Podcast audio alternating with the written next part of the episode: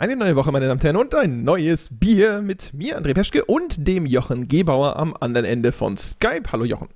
Hi André. Grüß dich, Jochen. Wir sprechen heute, habe ich mir sagen lassen, und zwar von dir, über die deutsche Spielebranche in Ja. ihrer vollen Breite.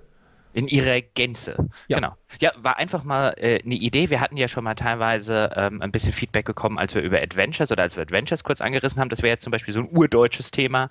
Ähm, und generell finde ich es ganz interessant, weil diese Diskussionen auch immer mal wieder aufkommen. Ist es so ein, haben deutsche Spiele einen Bonus bei der deutschen Presse? Warum sind deutsche Spiele international so wenig erfolgreich? Äh, und so weiter. Und das finde ich ähm, in, in, in seiner ganzen Breite, und wir mögen ja breite, große Themen, wo wir uns dann in irgendeiner Ecke fürchterlich verlaufen und, äh, und nie wieder rausfinden. Das mögen wir ja gerne und deswegen können wir das jetzt mal nehmen. Genau, da haben wir uns wieder einen, äh, naja, nicht allzu großen Wald sozusagen ausgesucht. Ich meine, die Tatsache, dass wir glauben, die gesamte deutsche Spielebranche in einem Podcast abhandeln zu können, ist vielleicht auch eine Aussage in sich. Bevor wir Äh, ja, aber kommen, gut, ich meine, damit, damit haben wir ja nie ein Problem. Also es ist ja Nein. nicht so, als würden wir äh, äh, tief stapeln um Himmels Willen. in diesem Podcast Nein, oder nein, auch, auch Dafür sind wir nicht nicht der, da. Richtig, wir sind ja der Meinung, weil du gerade vom Wald sprichst, also den können wir schon in einer Stunde roden. ja, genau. Ja, Brandroten. Ja. Ja. Äh, bevor wir über äh, Brandrodung sprechen, ja, da Mhm. kommen wir übrigens auch auf, den, auf die neuen äh, Zwei-Sterne-Schweine dann zu sprechen. Nachdem ich Was? das letzte Mal damit geprahlt habe, dass das nicht zugenommen hat, hat, haben sich wahrscheinlich welche gedacht, haha, den zeige ich's. Ja, und wollten sich ein wenig äh, Internet-Fame abholen, indem sie die dritte und vierte Ein-Sterne-Sau auf iTunes markieren. Was die dritte und vierte? Ja. Skandalöse Dinge haben sich da abgespielt, das glaubst du gar nicht. Gott Hm. sei Dank habe ich keine Apple-Geräte. Ja, ein Glück. Ja, ja, weise nochmal darauf hin, iTunes gibt es auch für PC, da kann man abstimmen und uns fünf Sterne ja, ja, geben. um, un, unbedingt. Dazu später also, mehr. Ja, ja. Genau. Also alle anderen sollen das bitte tun, nur äh, ich bitte. Ich, Genau. So, reden wir über Hm? Bier. Jochen Ja. Gebauer, was trinken Sie? Äh, ich bin ja mal wieder, wir, wir nehmen das jetzt äh, unter der Woche auf und ich hatte jetzt tatsächlich heute keine Lust, ähm, irgendwie hier den, den Kosmopoliten raushängen zu lassen, nochmal zum Maroon, zum örtlichen Getränkedealer zu fahren, mir irgendwas äh, Tolles zu kaufen. Also trinke ich mal wieder äh, ganz langweilig das äh, gute lokale Pfungstädter Bier in seiner Edelpilz-Variante. Jetzt kannst du dich wieder überlegen fühlen. Ist schon dabei? Mit, ja, ja, genau. Ähm, ja, was ist es denn diesmal? da lacht er schon, oh Gott. Ja. Es ist ein äh, Premium-Bier aus England. So viel kann ich schon mal sagen. Es heißt Trooper und es ist, äh, so wie ich das äh, dem Etikett entnehme, das offizielle Bier von Iron Maiden. Ja, Bitte? das äh, lassen wir jetzt mal kurz äh, einwirken. wo, wo zur Hölle kriegt man sowas her? Ich, also, wenn man äh, quasi möglichst blind ins Regal greift. Also ich meine, man muss da ja davor stehen, wenn man das, wenn man, also ich, du warst ja vielleicht jetzt wahrscheinlich nicht auf Drogen oder Sternhagel voll, also du musst es doch in der Hand gehabt haben, das gesehen haben, das vielleicht gelesen haben, dass das offizielle Iron Maiden Bier ist und gedacht haben, das kaufe ich.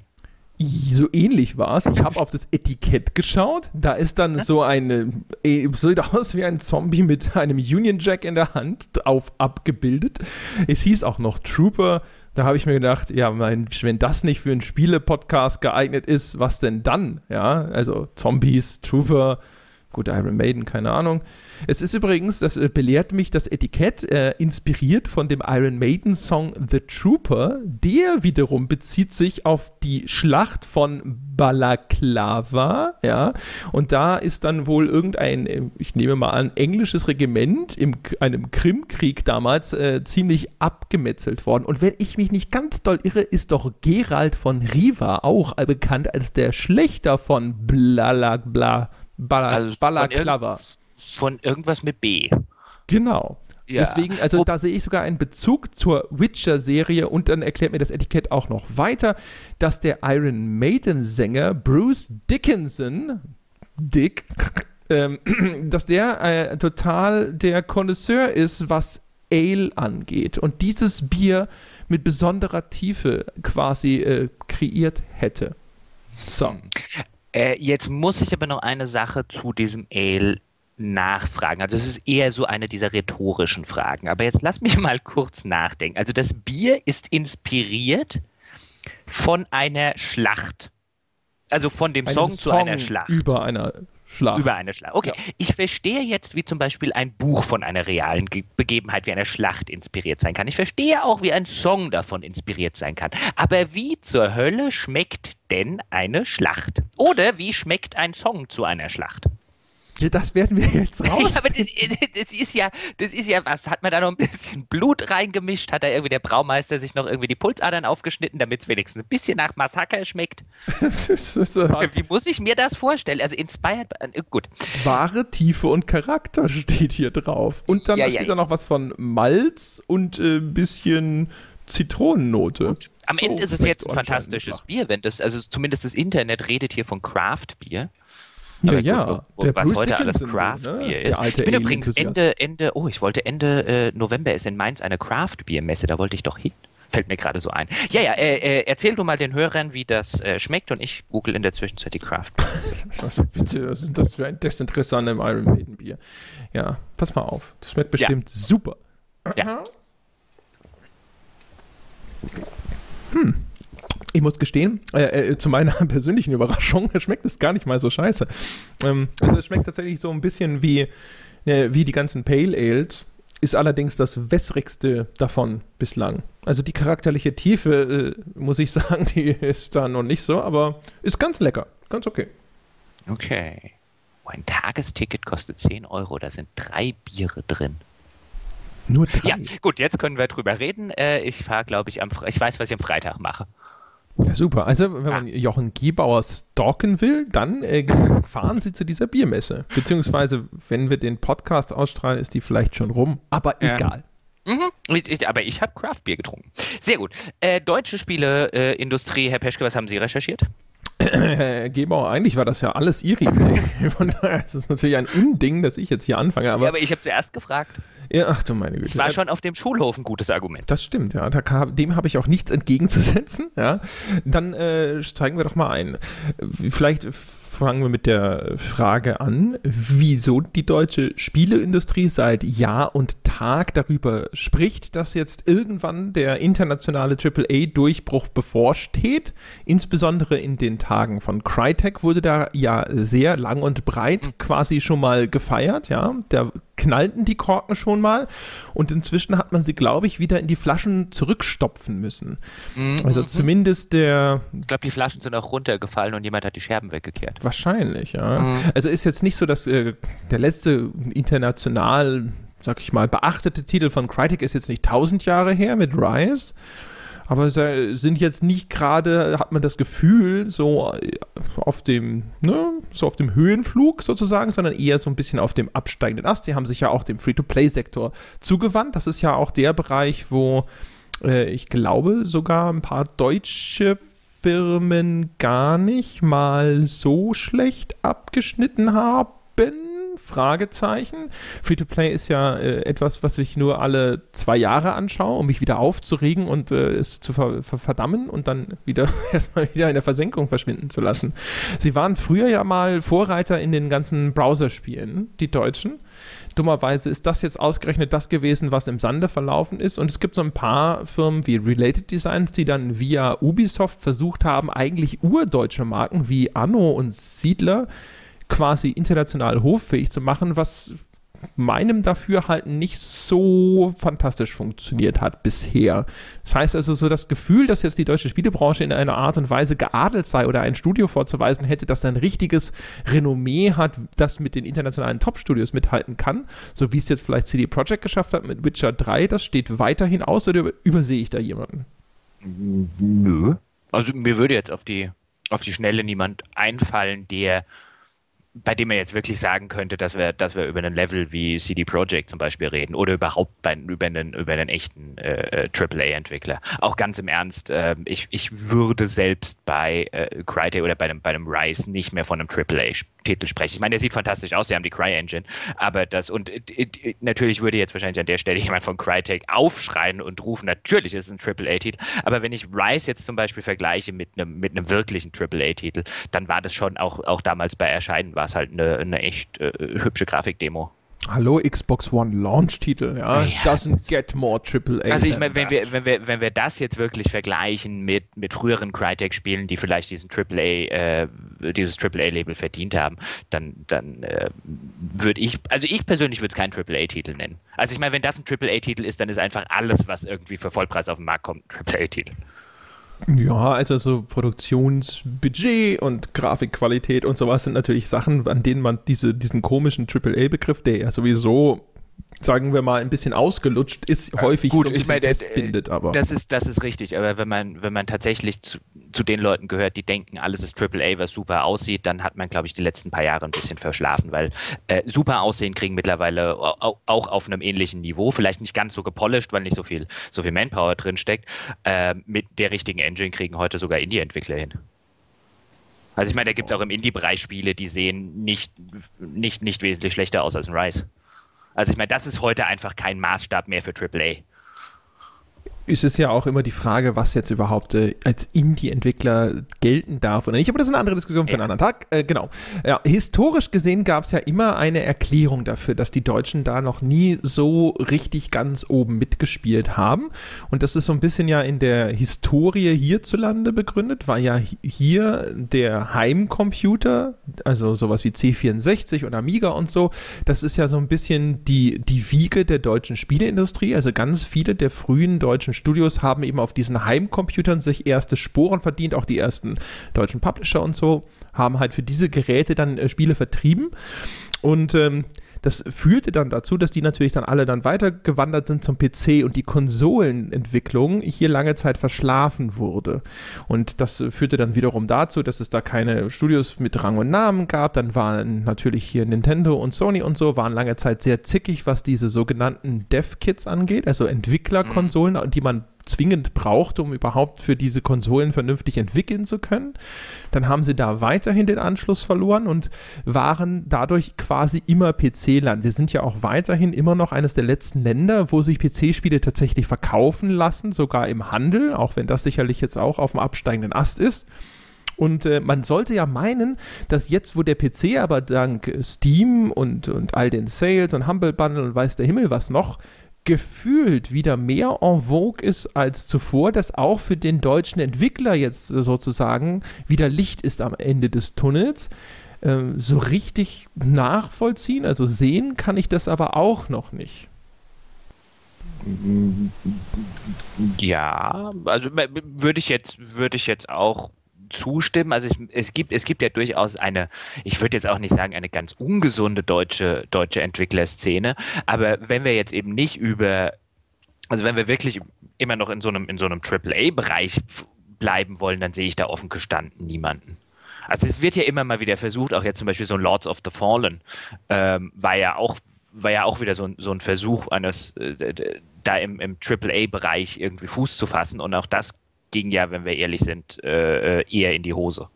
Das war ja, glaube ich, vielleicht eher so Triple B-Bereich. Also, ich mein also das war, also ja schon, aber das war, also der, der Versuch war durchaus da mit einem halbwegs überschaubaren Budget. Und die erste, das erste Dark Souls zum Beispiel, das ja zum Beispiel in den, in den, in den durchaus ein bisschen in den AAA-Bereich reingeht mittlerweile, die ganze Marke kam ja auch eher daher.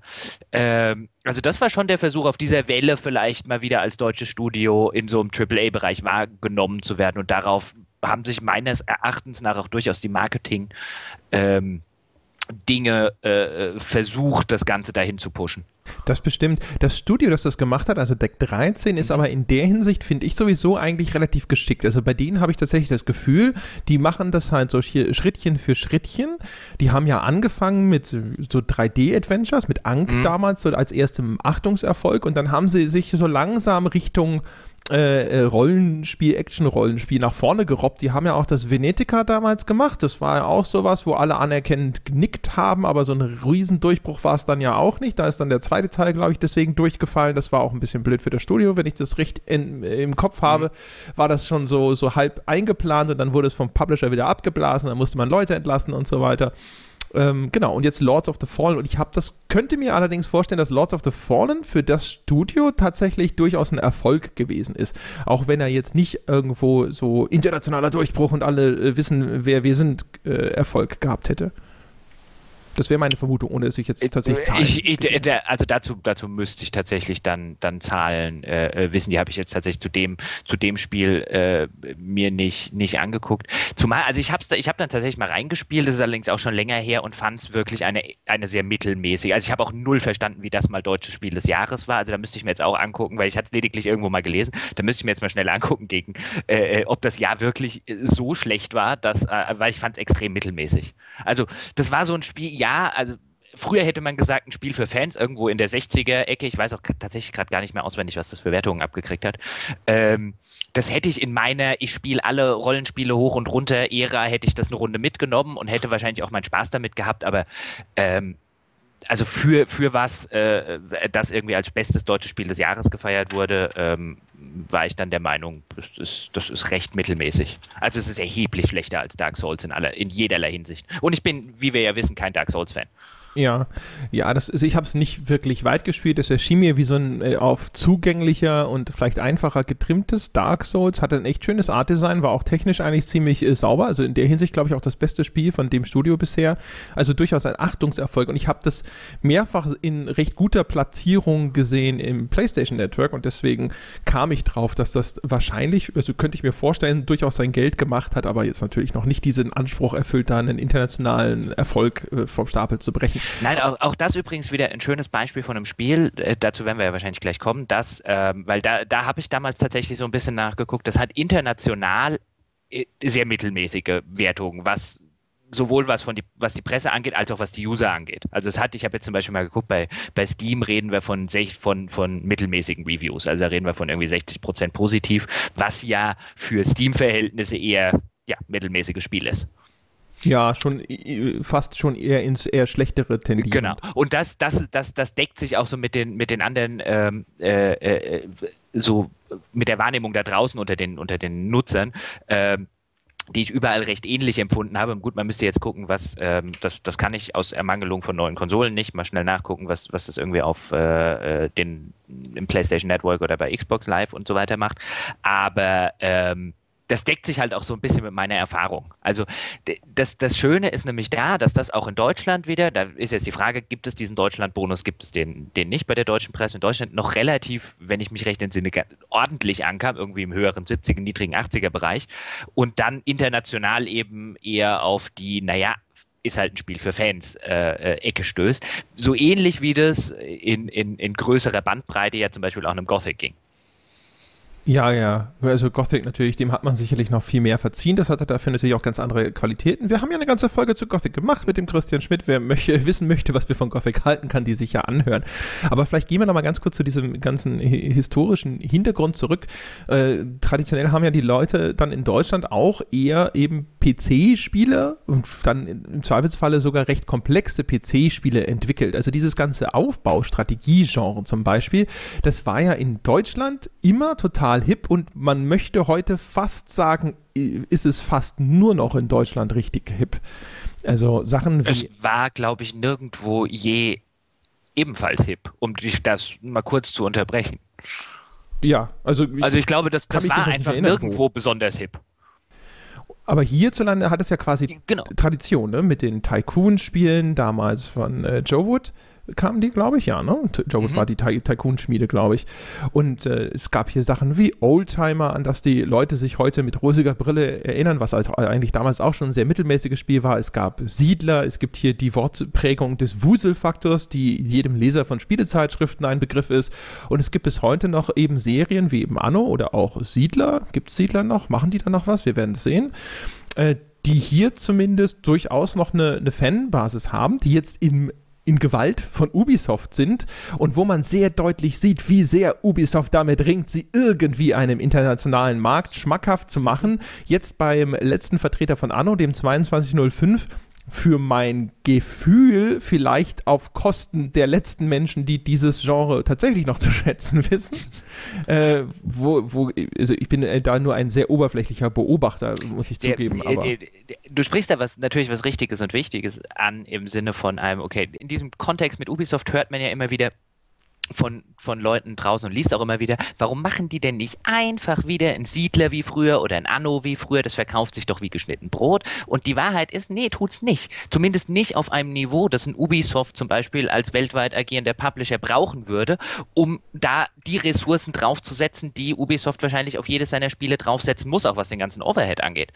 Und man muss sich nämlich mal angucken, und deswegen ist die, die historische Hinleitung oder Herleitung, die du vorher gemacht hast, so richtig und wichtig wie der deutsche Markt einfach als, als, als Distributionsmarkt funktioniert. Wir kommen ja, wie du richtig gesagt hast, aus einer Zeit, wo hier PC-Spiele im stationären Handel recht groß waren und immer noch recht groß sind. Ich meine, in Deutschland ist der stationäre Handel immer noch durchaus eine, äh, eine Hausnummer im Vergleich zu den USA, wo das quasi keine Rolle mehr spielt. Äh, zumindest was, was, was Neuspiele angeht, da eher im, im, im Gebrauchtmarkt.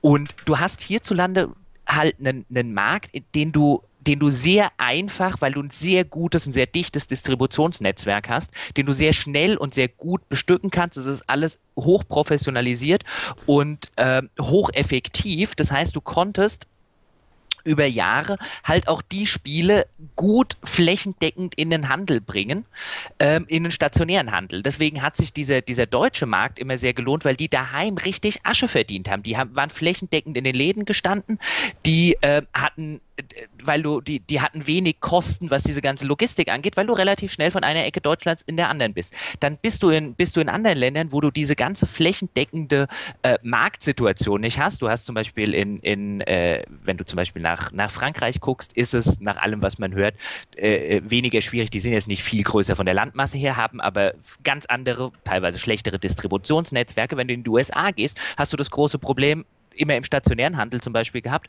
Du hast jetzt deine Spiele, du hast die einmal über einen halben Erdball geschippert. Jetzt müssen die erstmal irgendwo in Kansas, muss die jemand kaufen können.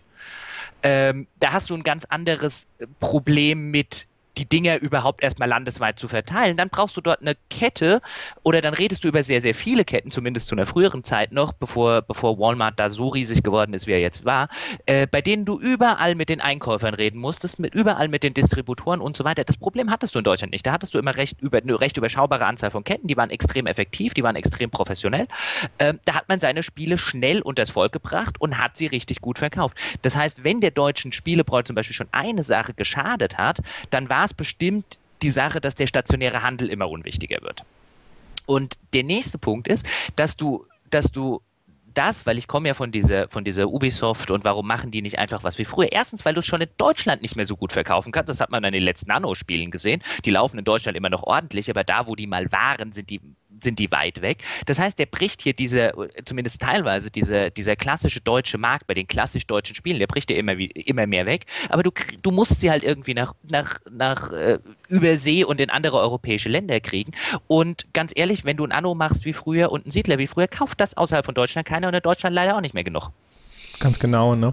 Du hatten das Problem, äh, hatten ja auch genauso dann die deutschen Publisher geerbt. Die haben natürlich dann in erster Linie die Spiele von diesen deutschen Studios vertrieben und haben damit durchaus in ihrem Heimatmarkt ordentlich Kohle gemacht, aber eben auch nicht eben im Ausland. Ja? Wir erinnern uns vielleicht noch düster, dass Blue Byte damals als einer der ersten größeren deutschen Publisher mal versucht hat, so richtig im US-Markt Fuß zu fassen und dabei kolossal gescheitert ist.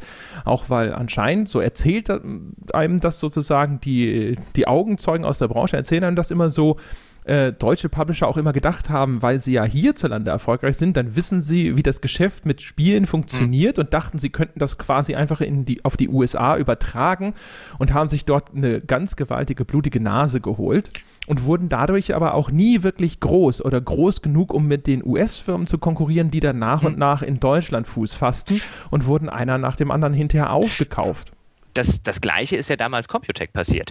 Ähm, die, die, waren ja zu der, zu der großen New Economy Bubble Phase, war ja der große Plan damals von Computec, also Verlag PC Games und äh, äh Co., war ja der große Plan, die USA rüberzugehen und dort zu expandieren mit diesem Konzept, mit äh, was in den USA damals tatsächlich noch sehr in den Kinderschuhen steckte, mit diesem Konzept mit den, mit den Beilegern bei Spielemagazinen und so weiter. Und die haben die richtig Asche in die Hand. Und mein Gott, haben die da Geld verbrannt damals, weil die hatten das gleiche Problem. Die sind dort hingekommen äh, oder wollten dort auf den Markt und die haben irgendwann, die haben relativ schnell festgestellt, nach, oder also festgestellt, nachdem sie sehr viel Kohle verbrannt haben, dass sie ihre Hefte nicht an Kioske oder an, an, in Läden kriegen, weil die Distributoren in diesem Distributionsnetzwerk, auf die du gehen musst, weil du eben diese ewig langen Wege hast und kannst nicht einfach mal eine eigene Distribution oder sowas aufmachen, ähm, ihnen gesagt haben, wir nehmen euch nicht ins Portfolio, weil sonst hüpft uns der amerikanische X-Verlag, mit dem wir schon seit äh, äh, 50 Jahren zusammenarbeiten, sonst äh, äh, geht der zu irgendjemand anders, können wir uns nicht leisten, deswegen nehmen wir euch nicht.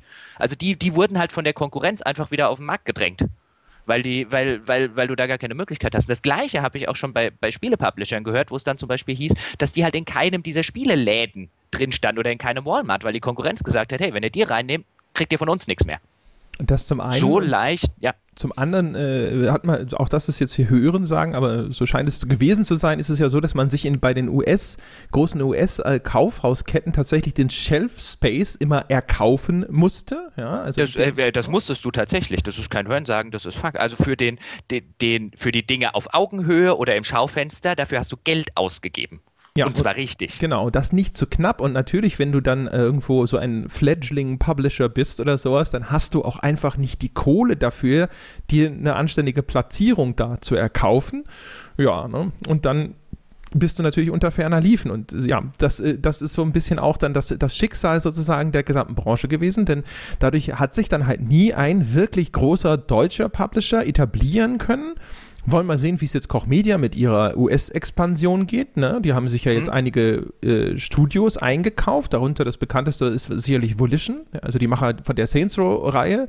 Äh, eine Abspaltung übrigens, glaube ich, von Parallax Software, den Descent-Entwicklern damals. Äh, und ja, mal gucken. Also bislang jeder deutsche Publisher, der diese großen internationalen Ambitionen verfolgt hat, meistens war es das der Anfang vom Ende meine, meine Theorie bei Koch Media wäre aber eine andere. Ich glaube, Koch Media muss expandieren, wenn die überhaupt überleben wollen. Ich glaube, bei Koch Media ist das eine, eine Überlebensstrategie. Als mittelgroßer nationaler Publisher hast du im heutigen Markt einfach keine Chance mehr. Die würden, die würden sterben, wenn die das nicht machen. Also das, das, ist meine Theorie, also da, da habe ich jetzt kein Insiderwissen, bevor jetzt irgendjemand kommt, aber das ist, das, ist, das ist zumindest meine Theorie. Ich glaube, die müssen das machen. Also ich glaube, die müssen gucken, dass sie irgendwie halbwegs in diesem AAA-Konzert der Großen noch eine Runde mitspielen können, sonst spielen die nirgendwo mehr mit. Äh, das kann gut sein. Also, dass das für die alternativlos ist, kann durchaus gut sein. Ich habe auch mal irgendwo Leuten hören, dass die früher in äh, der Datenträger-Distribution oder Produktion zumindest ganz gut mit dabei waren. Und die, naja, der Datenträger ist natürlich auf dem Weg nach du hast draußen. Halt, du, du hast, ja, du hast halt, also der, der deutsche Publisher hat ja keinen Heimvorteil mehr. Der früher diese ganzen, die haben ja, da kommt ja auch äh, ein, äh, ein Koch Media ursprünglich her. Die haben ja die ganzen Distributoren gekannt, die kannten die Einkäufer von Mediamarkt und Saturn und da hattest du da deine Connections und so weiter. Und deutsche Spiele, wenn man sich mal zurückerinnert, die Leute äh, oder die Hörer da draußen, die noch äh, äh, die Gnade der äh, frühen Geburt genießen sozusagen und äh, noch wissen, wie das ist, wenn man sich Spiele im stationären Handel gekauft hat. Deutsche Spiele waren da auch echt gut prom äh, und prominent platziert. Da hattest du eben nicht diese Sachen, die wir gerade angesprochen haben, mit, den, mit dem äh, äh, Regalplatz kaufen und so weiter, da standen deutsche Spiele schon immer ganz gut. Man kannte, wie gesagt, man kannte die Leute ähm, mit so einem Einkäufer von Mediamarkt zumindest vor zehn Jahren, da musstest du auch erstmal einen erwischen, mit dem du Englisch reden konntest. Und ich kenne, ein guter Freund von mir hat jahrelang äh, ne, äh, tatsächlich in einem, in einem großen Markt äh, eine Unterhaltungsabteilung geleitet, deswegen kenne ich da so ein paar Stories.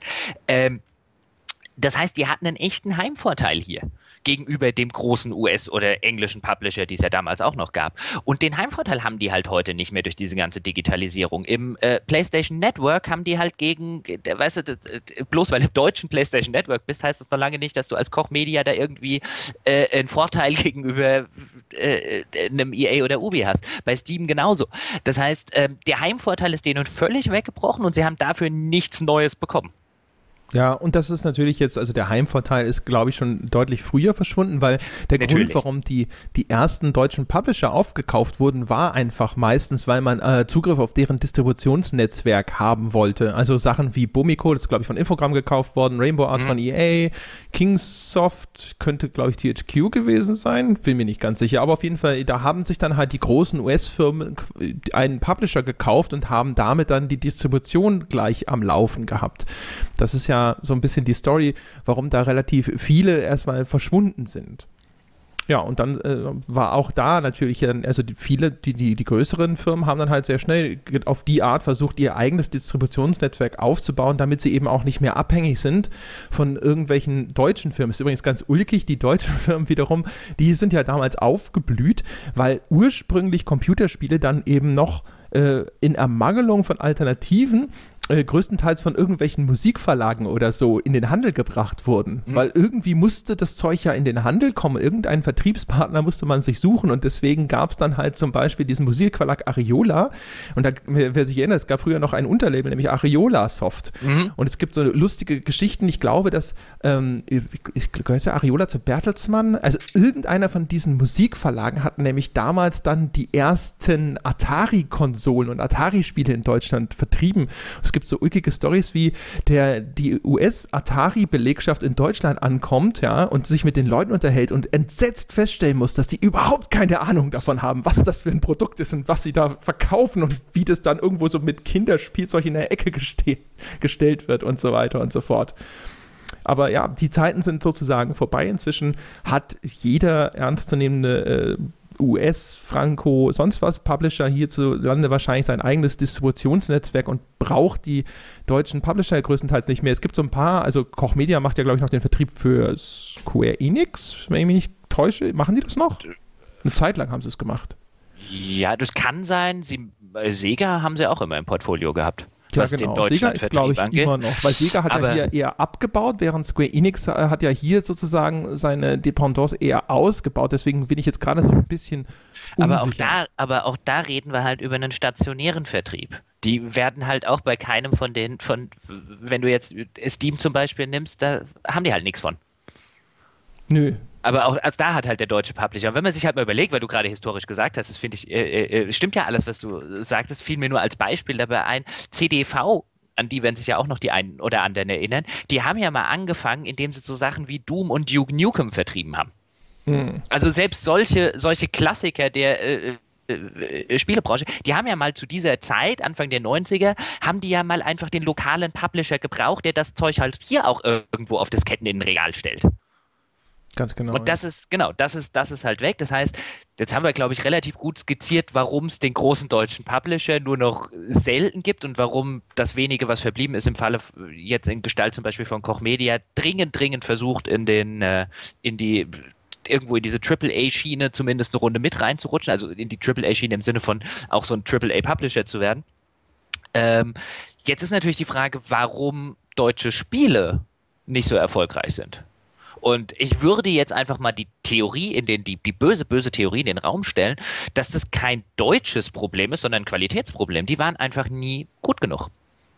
Äh, sowohl als auch. Also ich würde tatsächlich nochmal in Weiterführung von, der, von dieser okay. historischen Anbahnung sagen, dadurch, dass die deutschen Entwickler erst so spät und selbst bis heute ja nur in, in vergleichsweise kleinen Teilen auf den Kon die Konsolenentwicklung eingestiegen sind, haben sie total diesen Trend oder diese Entwicklung hin zu einem viel, in vielerlei Hinsicht simpleren, aber auch viel einfachen und eleganteren Game Design verpasst, weil sie diese Art Spiele nicht selber gemacht haben, selbst wenn sie in der Theorie durchaus vielleicht wussten, was die Vorzüge von Spielen wie Zelda oder so sind, ja. Also so Dinge, die bis heute, äh, was Game Design angeht, quasi als, äh, ja, als, als Meisterstücke vorgehalten werden. Aber sie haben halt weiterhin ihre Simulationen gemacht und Spiele, wo man halt, keine Ahnung, ein Keyboard mit 20 belegten Tasten für braucht. Oder sie haben halt ihre Aufbauspiele gemacht und so weiter. Und ich glaube, sie haben halt einfach einen Rückstand, was das Lernen von der Art Spiel, das heutzutage konsumiert wird, von, keine Ahnung, vielleicht zwei Jahrzehnten. Und das aufzuholen, so sehr sie sich jetzt auch vielleicht gerade in den letzten fünf bis zehn Jahren oder so bemüht haben, ist halt e-, enorm schwierig, weil auch die restliche Branche natürlich nicht stillstand. Dann wurden jetzt die Produktionen immer teurer.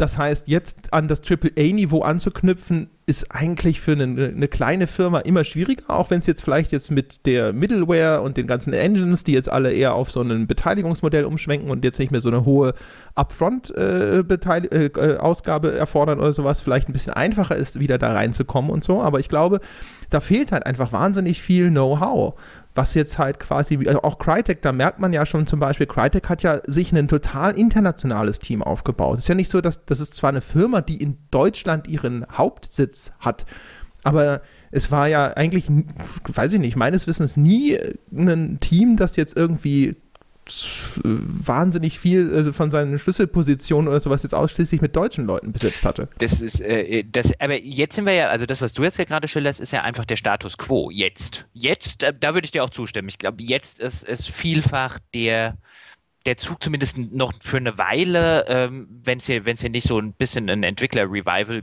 gibt, abgefahren, einfach weil tatsächlich das, das, das notwendige Know-how in, in so einem AAA-Bereich fehlt. Ähm, aber die, die Frage wäre ja, als vor, vor 15 Jahren oder noch vor 10 Jahren war das, das, das Spielfeld, hat man ziemlich auf einem ähnlichen Spielfeld gespielt wie, wie amerikanische Entwickler. Und ich glaube, oder internationale Entwickler. Und ich glaube, wenn man da zurückkommt, ich glaube, die, die große Mehr der deutschen Spieleentwicklung oder der deutschen Spielebranche im Allgemeinen ist, dass die zu deutsch war und die im Ausland einfach das Deutsche nicht kaufen wollten. Ich glaube, das ist der Euphemismus für, dass die qualitativ teilweise nicht gut genug waren für einen internationalen Markt. Und jetzt lass mich ein Beispiel nennen, wo jetzt vielleicht im ersten Moment die Leute aufschreien werden. Nämlich nehmen wir ein Gothic 2. 2. Wie die Leute, die wissen aus der Gothic-Folge, dass ich das für eines der, dass es eines meiner Lieblingsrollenspiele ist äh, und ich das für qualitativ herausragend halte, wie passt das jetzt zu der Maßgabe, es sei qualitativ nicht gut gewesen? In Gothic 2 kannst du meines Erachtens nach nur spielen, wenn du dich extrem auf ein Spiel einlässt, dir eine extrem lange Einarbeit, insbesondere wenn du den Vorgänger nicht gespielt hast, der qualitativ weniger gut war, ähm, wenn du das vergleichst, in der Zeit, wo ein Gothic 2 rauskam, da reden wir zum Beispiel über einen Morrowind, da reden wir zum Beispiel über einen Knights of the Old Republic, das kam, glaube ich, ein Jahr später.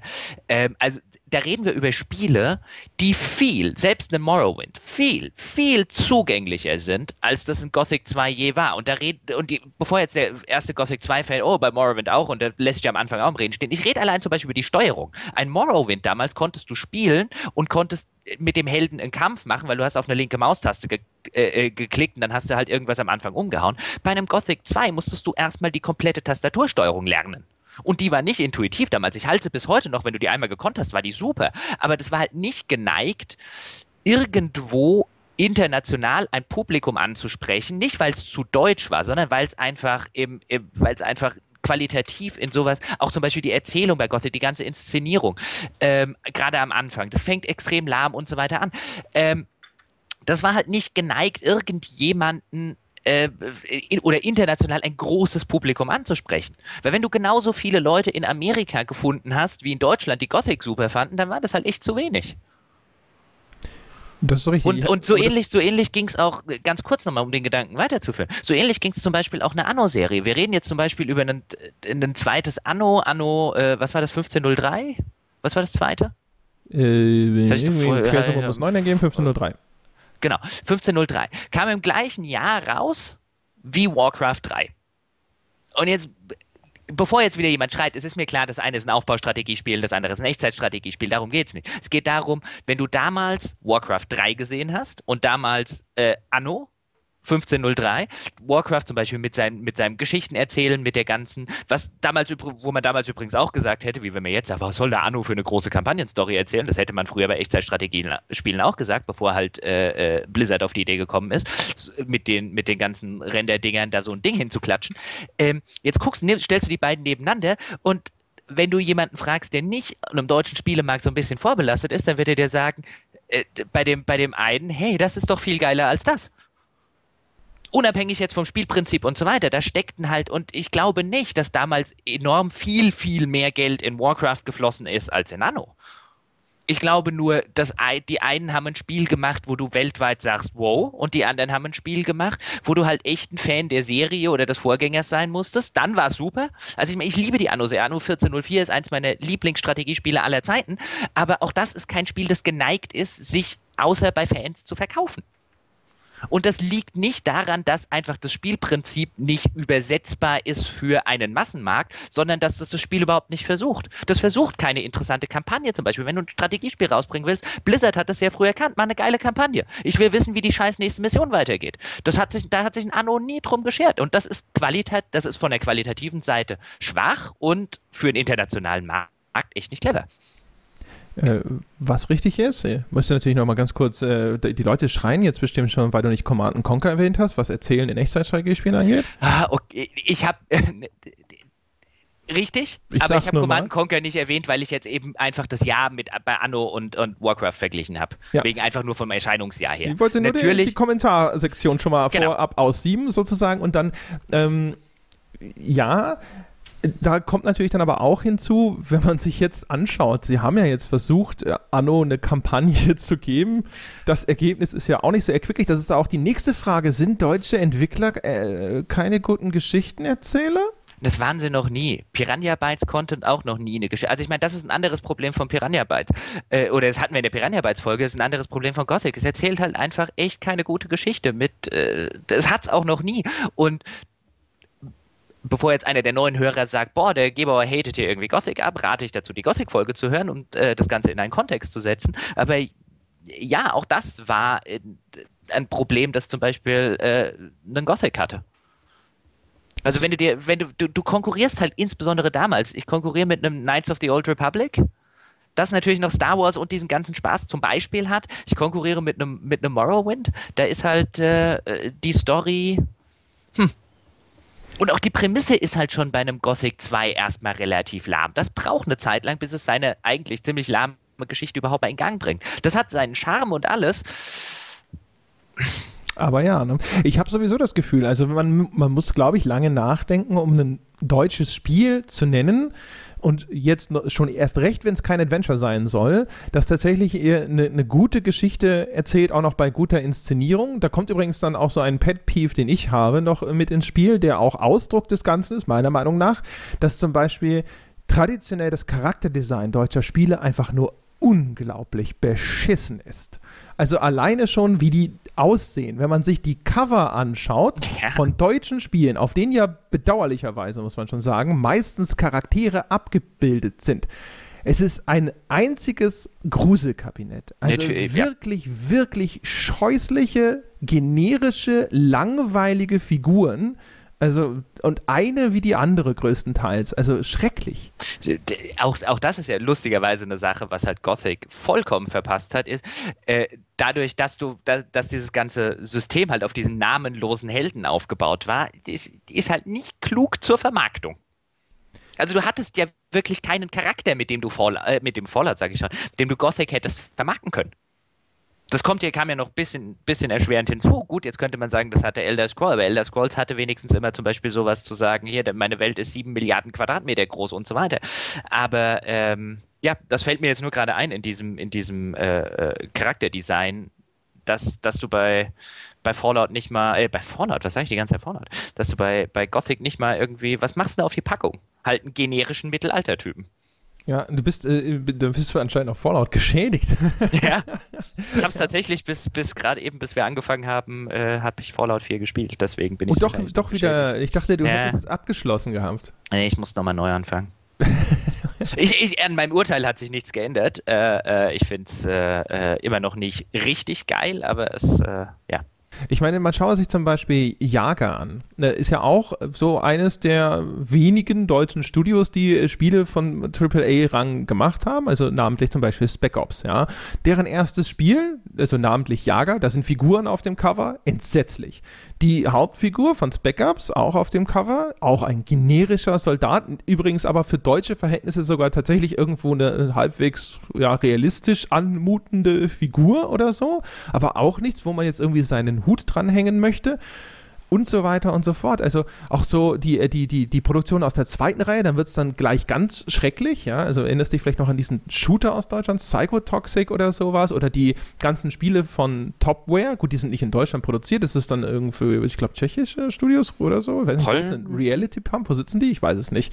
Aber zum Beispiel, ja. denk einmal an Two Worlds. Two Worlds, das Cover, äh, Figur drauf, ja. Night Shift und so weiter und so fort. Irgendwelche generischen Gothic-Mädels. übrigens. Ah, naja, siehst du mal.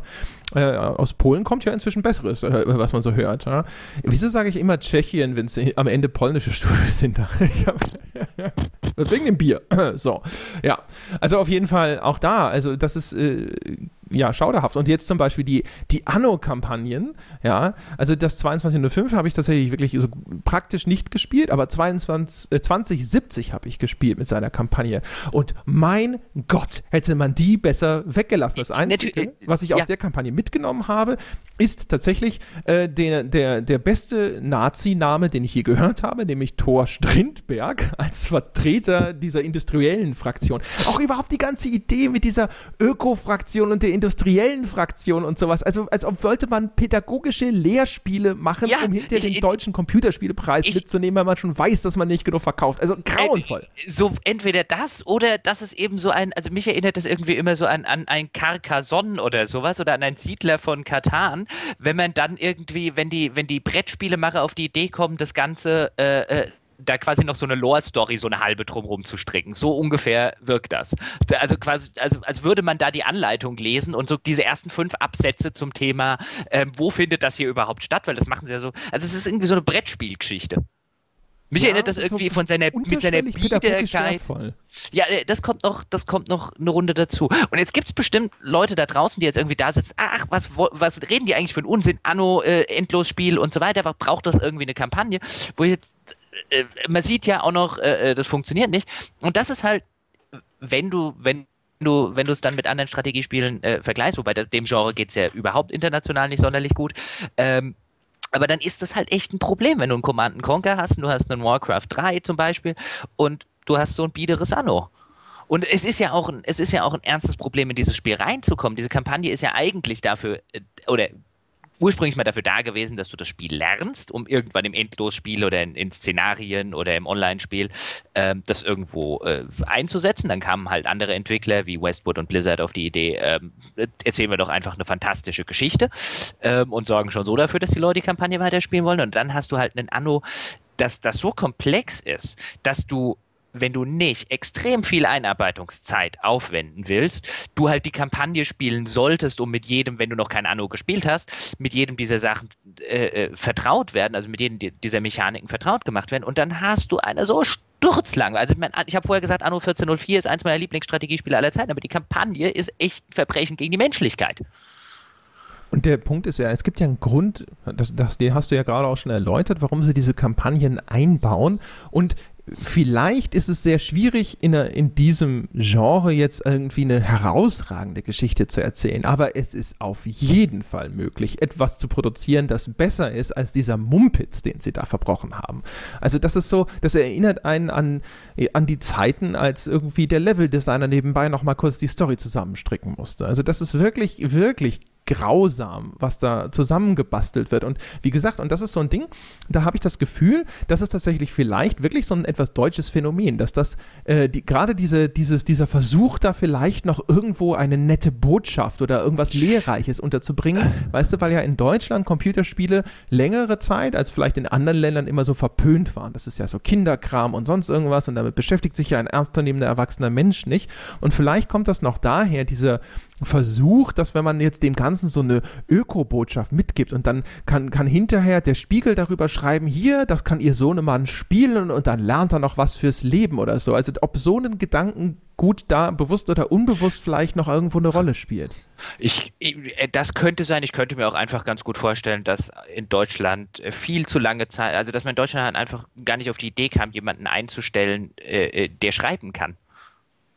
Das hat halt wahrscheinlich irgendjemand, ja, genau, das hat halt wahrscheinlich irgendwo einer der Level-Designer eine Runde mitgemacht oder irgendeiner der, Le man hat irgendwie bei einem der, der Grafikdesigner festgestellt, dass er drei unfallfreie Sätze schrei äh, sagen, äh, schreiben konnte in irgendeiner E-Mail und dann hat man ihn halt äh, nebenbei noch zum Story-Autor gemacht. Also ich habe da bei diversen deutschen Spielen nicht den Eindruck, dass da irgendjemand gesessen hat, der das, der, der tatsächlich äh, äh, Autor ist, beruflich.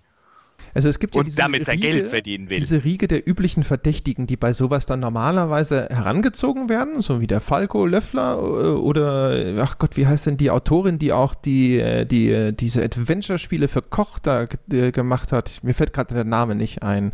Äh, die hat, glaube ich, nämlich auch ein Buch zu Anno geschrieben, deswegen äh, kommt die mir gerade in den Sinn, aber ihr Name fällt mir gerade nicht ein, aber das ist jetzt erstmal egal. Also, also, und das, oder auch jetzt bei Deck 13, der Jan Klose und so. Also, sag mal, ist es nicht so, dass wir keine äh, Berufsautoren hätten in der deutschen Spielelandschaft? Und, ähm, ich sage nicht, dass wir keine ja. haben. Ich habe lediglich gesagt, ich habe bei manchen Spielen den Eindruck, äh, äh, da war keiner dran beteiligt.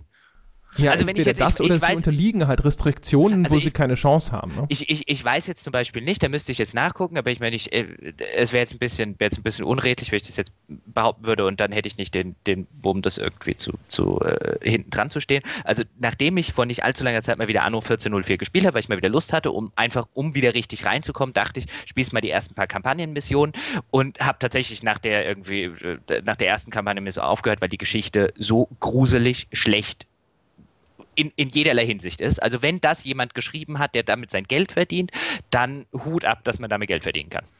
Also das ist wirklich scheußlich. Ist vielleicht das, also da, da, saß ich halt wirklich da, deswegen fällt es mir gerade ein und dachte, das kann doch niemand geschrieben haben, dem sie dafür Geld bezahlt haben. Das geht doch nicht. Also, da, also da, da muss doch an irgendeiner Stelle muss doch jemand mal gekommen sein und gesagt hat, so, so ein Kram kannst du doch nicht schreiben.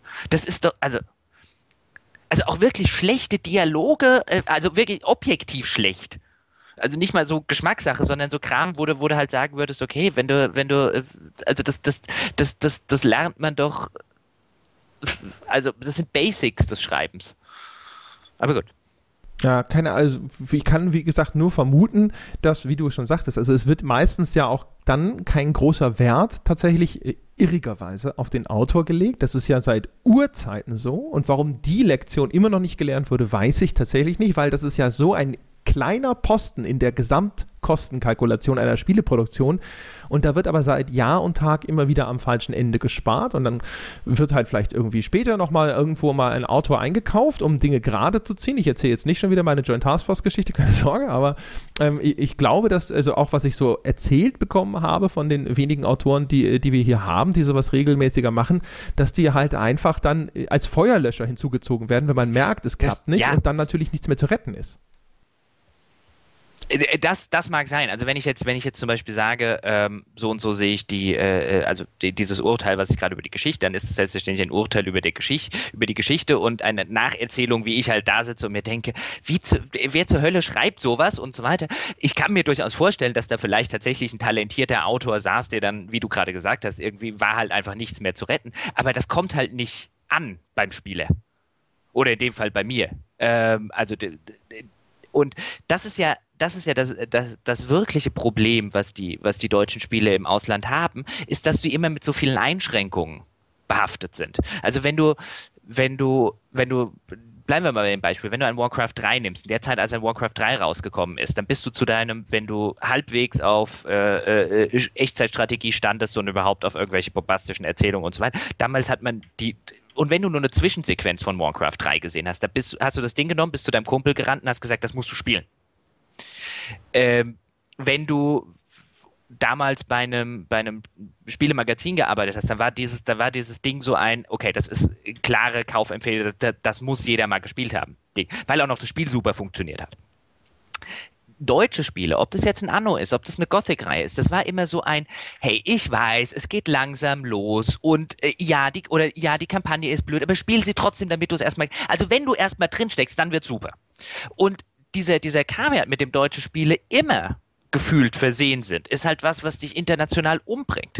Weil du halt weder die, weder von der Presse noch von der Mund-zu-Mund-Propaganda im Freundeskreis ein, boah, das musst du sofort spielen, ähm, hast, sondern immer dieses, auch wenn du, wenn du es einem Kumpel erzählst. Ich kann mich noch damals daran erinnern, als ich, als ich meinem, meinem, meinem besten Kumpel Paul Gothic 2 empfohlen habe. Das war nämlich wirklich so ein, ja, ja, spiel's erstmal ein paar Stunden lang. Danach, es wird wirklich geil.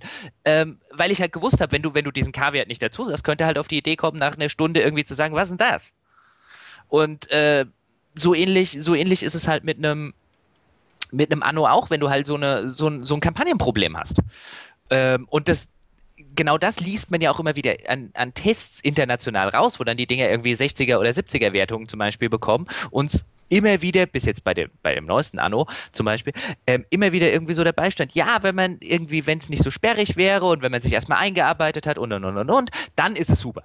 Und das ist halt, das ist halt auch ein Qualitätsproblem, dass du halt jedes Mal in das Spiel so viel Zeit investieren musst, bis es Spaß macht. Da sind sie natürlich auch einer, einer deutschen Community ausgeliefert, in Anführungsstrichen. Natürlich. Die aufgrund ihrer Sozialisation tatsächlich solche merkwürdigen Dinge ja teilweise sogar fordert. Ne? Ja, ne, es wurde ja auch jahrelang ihnen gut geredet. Ja, und sie sind damit aufgewachsen. Das äh, gefällt ihnen. Es gibt ja tatsächlich immer noch Hardcore-Spieler, die, wir haben ja mal in unserer Folge über den Schwierigkeitsgrad so als Einlassschranke zur Spiele, Spielerelite gesprochen. Und ganz ähnlich wird ja teilweise über Einarbeitungszeit geredet, dass der Casual Gamer, ja, der ist natürlich nicht bereit, halt mal drei Stunden äh, sich durchzubeißen und Scheiße zu fressen, bis so ein Spiel mal anfängt Spaß zu machen. Aber es sind keine richtigen Spieler. Der richtige Spieler macht sowas. Also auch hier wieder aus diesem falsch verstandenen Elitarismus heraus werden ja Leute bis heute in deutschen Kommentarsektionen gemaßregelt, die sich eben über solche Sperrigkeiten dann beschweren. Und das liest dann halt sicherlich auch ein Entwickler. Und gut, wenn er es bis heute nicht kapiert hat, dass er auf sowas besser nicht zu hören hatte, dann ist ihm nicht mehr zu helfen. Aber vermutlich hat auch das natürlich die Weiterentwicklung der Spieleentwicklung in Deutschland verzögert, weil sie eine Community hatte, die ihnen für bestimmte Dinge über Gebühr noch irgendwo Beifall geklatscht hat. Das, das stimmt bestimmt. Also gerade in der, gerade in dieser äh, äh, Hardcore-Ecke, ähm, ja. Also da ist bestimmt was dran, wobei man jetzt ja bei dem, bei dem, bei dem, bei dem neuen Anno, da kann man dann ja wirklich geteilter Meinung sein, äh, äh um es mal so zu sagen. Ähm, aber gerade bei den, bei den, bei den Älteren, da gab es bestimmt immer viele, wo dann, wo dann auch insbesondere eine Community gesagt hat, naja, Kampagne äh, hin oder her, aber es ist endlos Spiel und da habe ich wieder das drin und da braucht das und, und, und, und diesen ganzen Spaß. Und ich glaube auch zum Beispiel bei so einem, bei so einem Gothic, ich meine, gerade bei Gothic war es ja immer wieder so, dass eine Community fordert, sie wollen wieder Gothic 2 haben. Äh, und so, so gerne, wie ich auch ein Gothic 2 spielen würde, aber wenn es so zugänglich wäre wie ein Gothic 2, würde man das trotzdem nur in Deutschland verkaufen. Ähm, auch, auch da hast du halt einfach zu oft den Fall, bevor jetzt nämlich jemand draußen sagt, äh, äh, was erzählen die denn da? Die wollen bestimmt nur diese weichgespülten äh, äh Spiele, die sich heutzutage irgendwie von selbst spielen.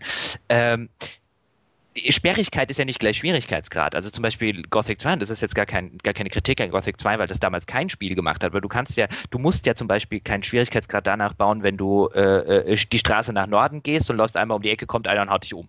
So ähnlich ist es bei Gothic 2 halt gerne mal gelaufen. Dann hast du halt festgestellt, okay, die Straße sollte ich nicht hochgehen. Wenn du, wenn du damals ein erfahrener Spieler warst, hast du natürlich ständig deinen Spielstand gespeichert. Wenn du vielleicht ein bisschen unerfahrener warst, hast du gerade festgestellt, dass du 20 Minuten nochmal spielen darfst, weil das Spiel dir halt keinen Hinweis darauf gibt. Also du kannst dir zum Beispiel offene Welt einfach nur mal zu veranschaulichen, wie man das halt besser machen kann. Du kannst ja auch dem Spieler in der Welt einen Hinweis drauf geben, geh da jetzt vielleicht lieber noch nicht lang und wenn du es trotzdem machen willst, kannst du es natürlich probieren.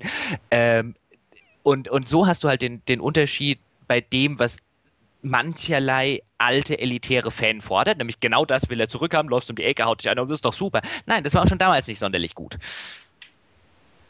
Ja, und vor allem auch da wieder, also äh, niemand hat ja was gegen ein durchaus auch vielleicht komplexes Spiel, aber komplizierte Spiele will halt keiner. Ja, und auch Spiele, die zum Beispiel, das haben wir auch bei Fallout 4 jetzt rauf und runter bemeckert, die einfach Dinge nicht vernünftig erklären. Oder was ja noch schlimmer ist, was ja deutsche Spiele zum Beispiel jahrelang auch irrsinnig gerne gemacht haben, ist ja das Rad einfach mal neu zu erfinden. Ne?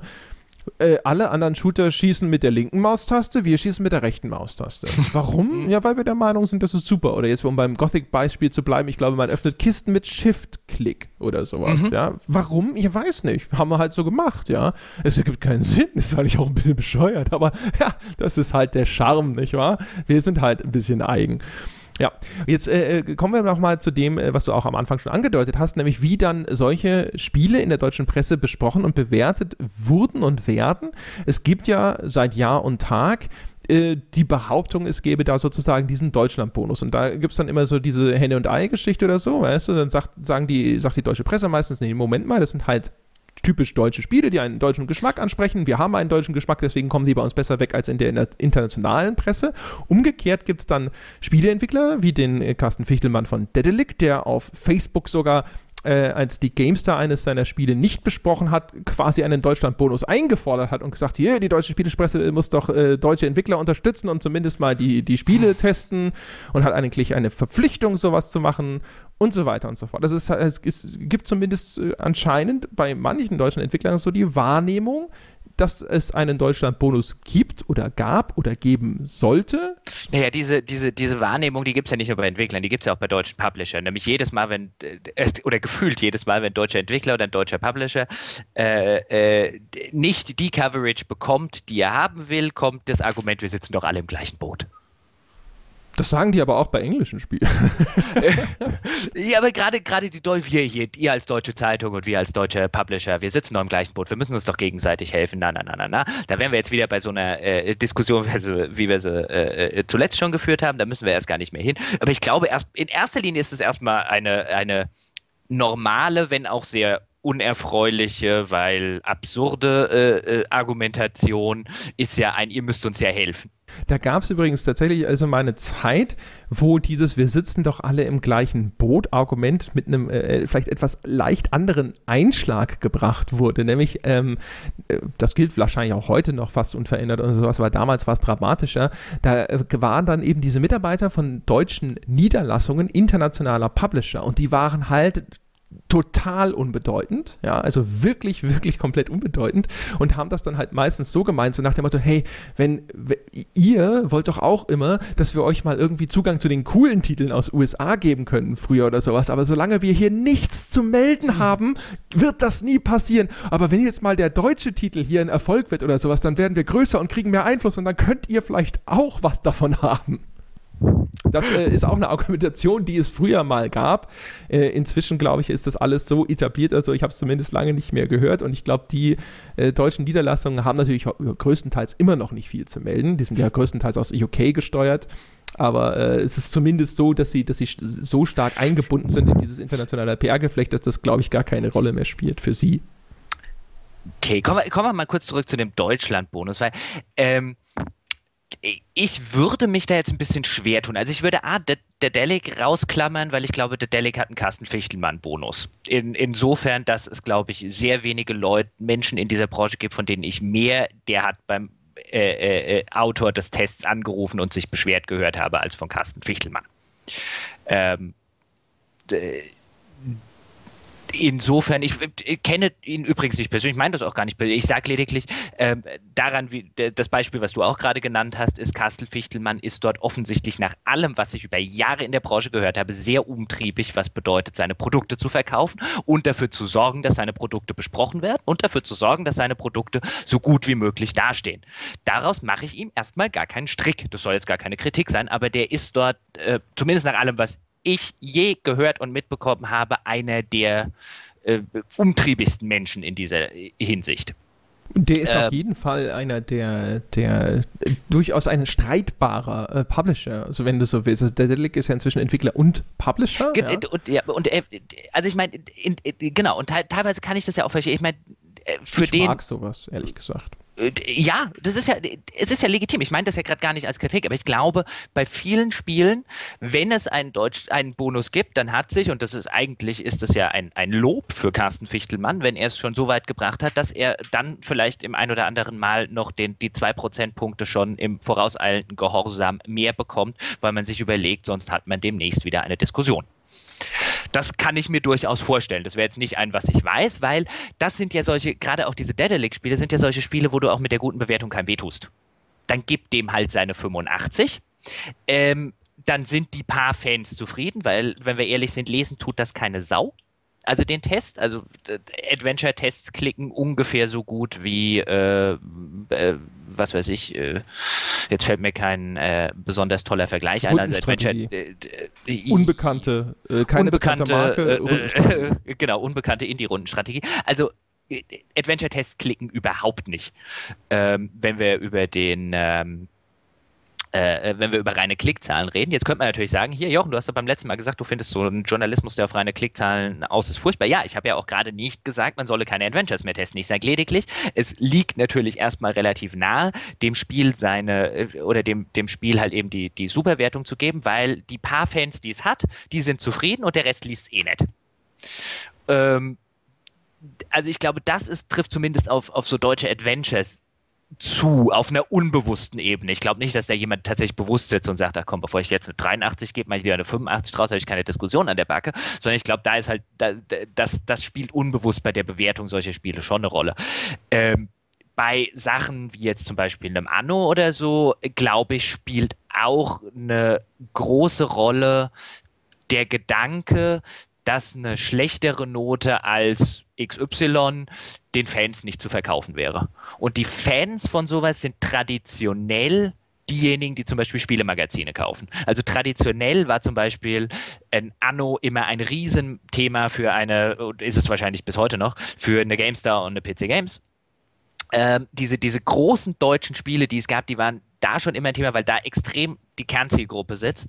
Und denen zu sagen, dass eins ihrer Lieblingsspiele, dass man eins ihrer Lieblingsspiele und ihre Lieblingsserien nicht ganz so geil findet, ist natürlich problematisch. Ich glaube also, der der Bonus kommt weniger daher, dass es ein deutscher Entwickler ist und man daheim sitzt und sagt, wir müssen doch die deutschen Entwickler unterstützen. Das habe ich zumindest auch noch nie gehört in meiner Phase, dass irgendwie ein Redakteur mir das mal gesagt hätte, ähm, sondern ich glaube, das ist eher ein institutionalisiertes Problem, dass ex ein extrem großer Teil der Ter Kernzielgruppe ähm, äh, Fan dieser Serie ist. Hm, ich glaube, es gibt äh, da schon sozusagen ein, äh, noch eine, eine, einen entscheidenden Vorteil für deutsche Entwickler und das, das ist, man kennt sie persönlich und teilweise sogar sehr gut. Ähm, und das heißt, wenn man denen dann ein richtig schlechtes Zeugnis ausstellen muss, ja, dann tut es mehr weh als irgendeinem anonymen Studio oder einem Todd Howard, den man mal für eine Viertelstunde in einem Interview oder so also bekommen Ich kenne jetzt wenige Entwickler. Also ich meine, das mag auf manche äh, äh, Leute in der Branche zutreffen, aber gerade die meisten Redakteure kennen eigentlich keine Entwickler. Oder das mag sein, aber so aus eigener Erfahrung, ich bin ja zumindest in meiner Zeit äh, bei Krawall bin ich ja eigentlich sehr, sehr viel unterwegs gewesen auf sehr vielen Events und bin habe auch die ganzen deutschen Entwicklerkonferenzen immer besucht. Das ist eigentlich auch eigentlich eine sehr coole Erfahrung. Das ist eigentlich sehr schade. Ich komme jetzt bei GameStar in den letzten Jahren nicht mehr dazu, so richtig da äh, dran teilzunehmen und so. Und dadurch kennt man die ganzen Leute. Also jetzt zum Beispiel Lords of the Fallen habe ich zum Glück überhaupt nicht gespielt und da bin ich jetzt zum Beispiel, als du vorhin darüber gesprochen hast, schon fast so ein bisschen dankbar gewesen, weil ich dachte, hey, vielleicht vielleicht findest du es auch scheiße. Und du, der, der Jan Klose zum Beispiel, der ja als äh, Autor unter anderem bei Deck 13 arbeitet und auch der Florian Stadelbauer und so, und die kenne ich halt jetzt nicht. Das sind keine Kumpels von mir, ich kenne die nicht wahnsinnig gut oder sowas, aber das sind halt nette Leute und so. Und da wird es mir so ein bisschen wehtun, jetzt hier zu sitzen und zu sagen, ist alles scheiße, was die gemacht haben. Nicht, dass ich nicht trotzdem tun würde, habe ich ja jahrelang auch gemacht, ja.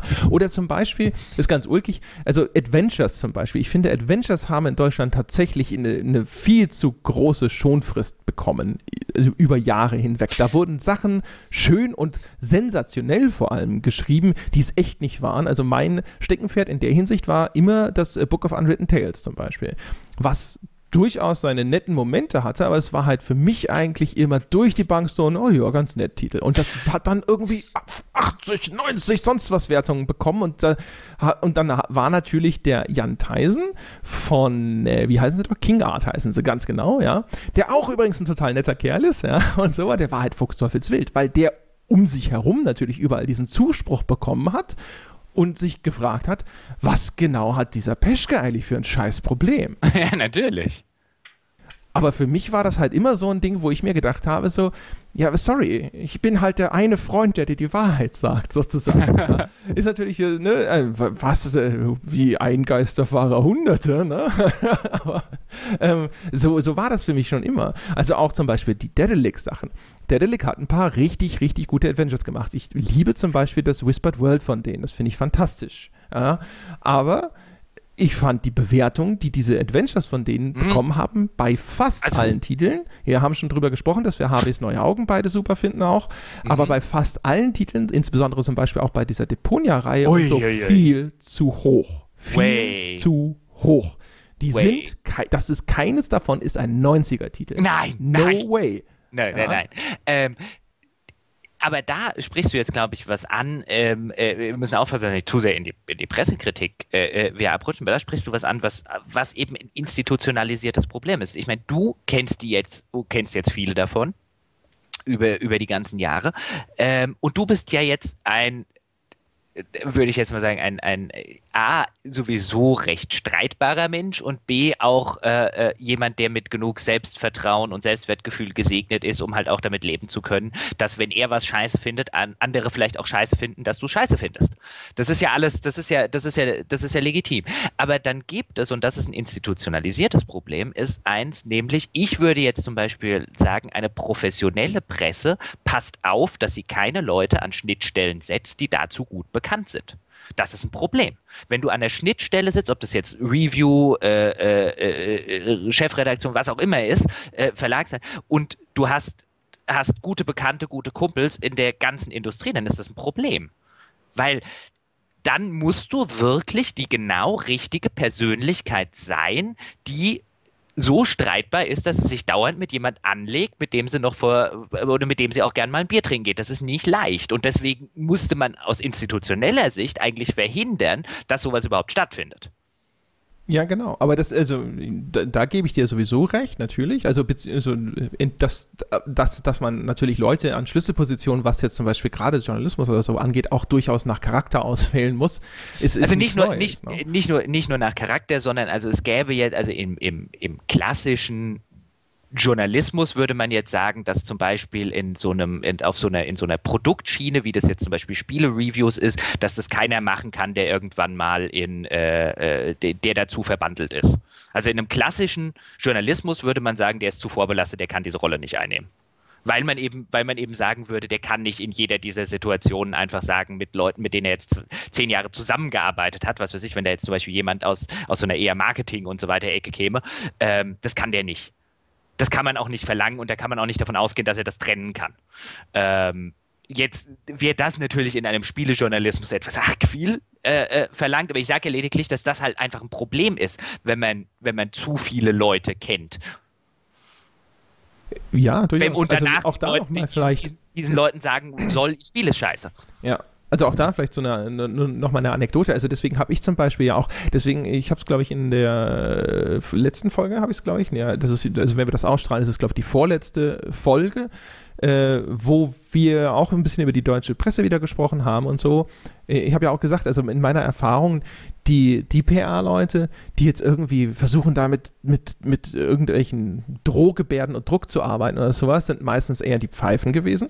Weil, also meiner Erfahrung nach, das Effektivste ist eigentlich tatsächlich immer, wenn es die Leute schaffen, irgendwo einfach eine persönliche Beziehung aufzubauen und nett zu sein. Dass es weh tut, ihnen weh zu tun. Ich habe zum Beispiel äh, der, die Adventures von dem Martin Ganteföhr. Martin Ganteföhr ist, ist wahrscheinlich über lange Zeit der, der beste Autor für deutschen Adventures gewesen. Also halt auch ein wirklicher Autor, jemand, der wirklich schreiben konnte und der halt wirklich auch sich bemüht hat, Stories zu machen, wo Charaktere existieren und Charaktere vielleicht sogar mal huiuiui, eine Backstory haben oder sonst irgendwas und wo du merkst, wenn da mal irgendwo ein Telefon klingelt und dann die Mutter dran ist oder sowas, dann dient das der Charakterisierung und nicht nur um die Spielzeit zu strecken und so weiter und so fort. Also jemand, den ich damals für seine Arbeit Arbeit sehr, sehr bewundert habe, als so von Autor zu Autor. Der hatte aber dummerweise erstens immer sehr schmale Budgets und musste, ja, das hat ihm sicherlich einiges kaputt gemacht und der hat bedauerlicherweise auch immer das Game Design gemacht und das konnte er nun nicht so gut, meiner bescheidenen Meinung nach, ja. Und auch der Martin, den habe ich tatsächlich dann kennengelernt, dadurch, dass er mal eines Tages anruf und ich anrief und sich, glaube ich, über mein Review zu Moment of Silence bitter beschwert hat, dem ich glaube ich nur eine paar 70 gegeben habe und das halt auch über 80 und sonst was gekriegt hat. Mhm. Aber es hat, und da bin ich bis heute der felsenfesten Überzeugung, ums Verrecken nichts anderes verdient. Ja, Na, weil es übrigens, ganz viele schreckliche Fehler enthält. Äh, komplett d'accord. Das war das Moment of Silence ist so ein Spiel, das ich irgendwann mal in der mir ist ein bisschen langweilig und ich hole jetzt mal Zeug nach, was damals an mir vorübergegangen ist.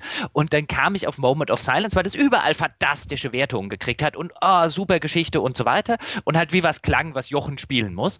Und ich habe es nicht mal durchgespielt. Ich fand das, ich fand das Spiel so mittelmäßig die halt Geschichte hat, ja. hat, mir gefallen, aber das Spiel ist einfach mittelmäßig. Ich finde, ich find so, also hättest du mich damals gefragt, als ich so davor saß und gerade irgendwie 20 Euro oder so dafür ausgegeben hatte, äh, hättest du mich gefragt, ob sie sieben verdient, hätte ich gesagt, hätte ich wahrscheinlich so, boah, eine sechs kann man da auch geben.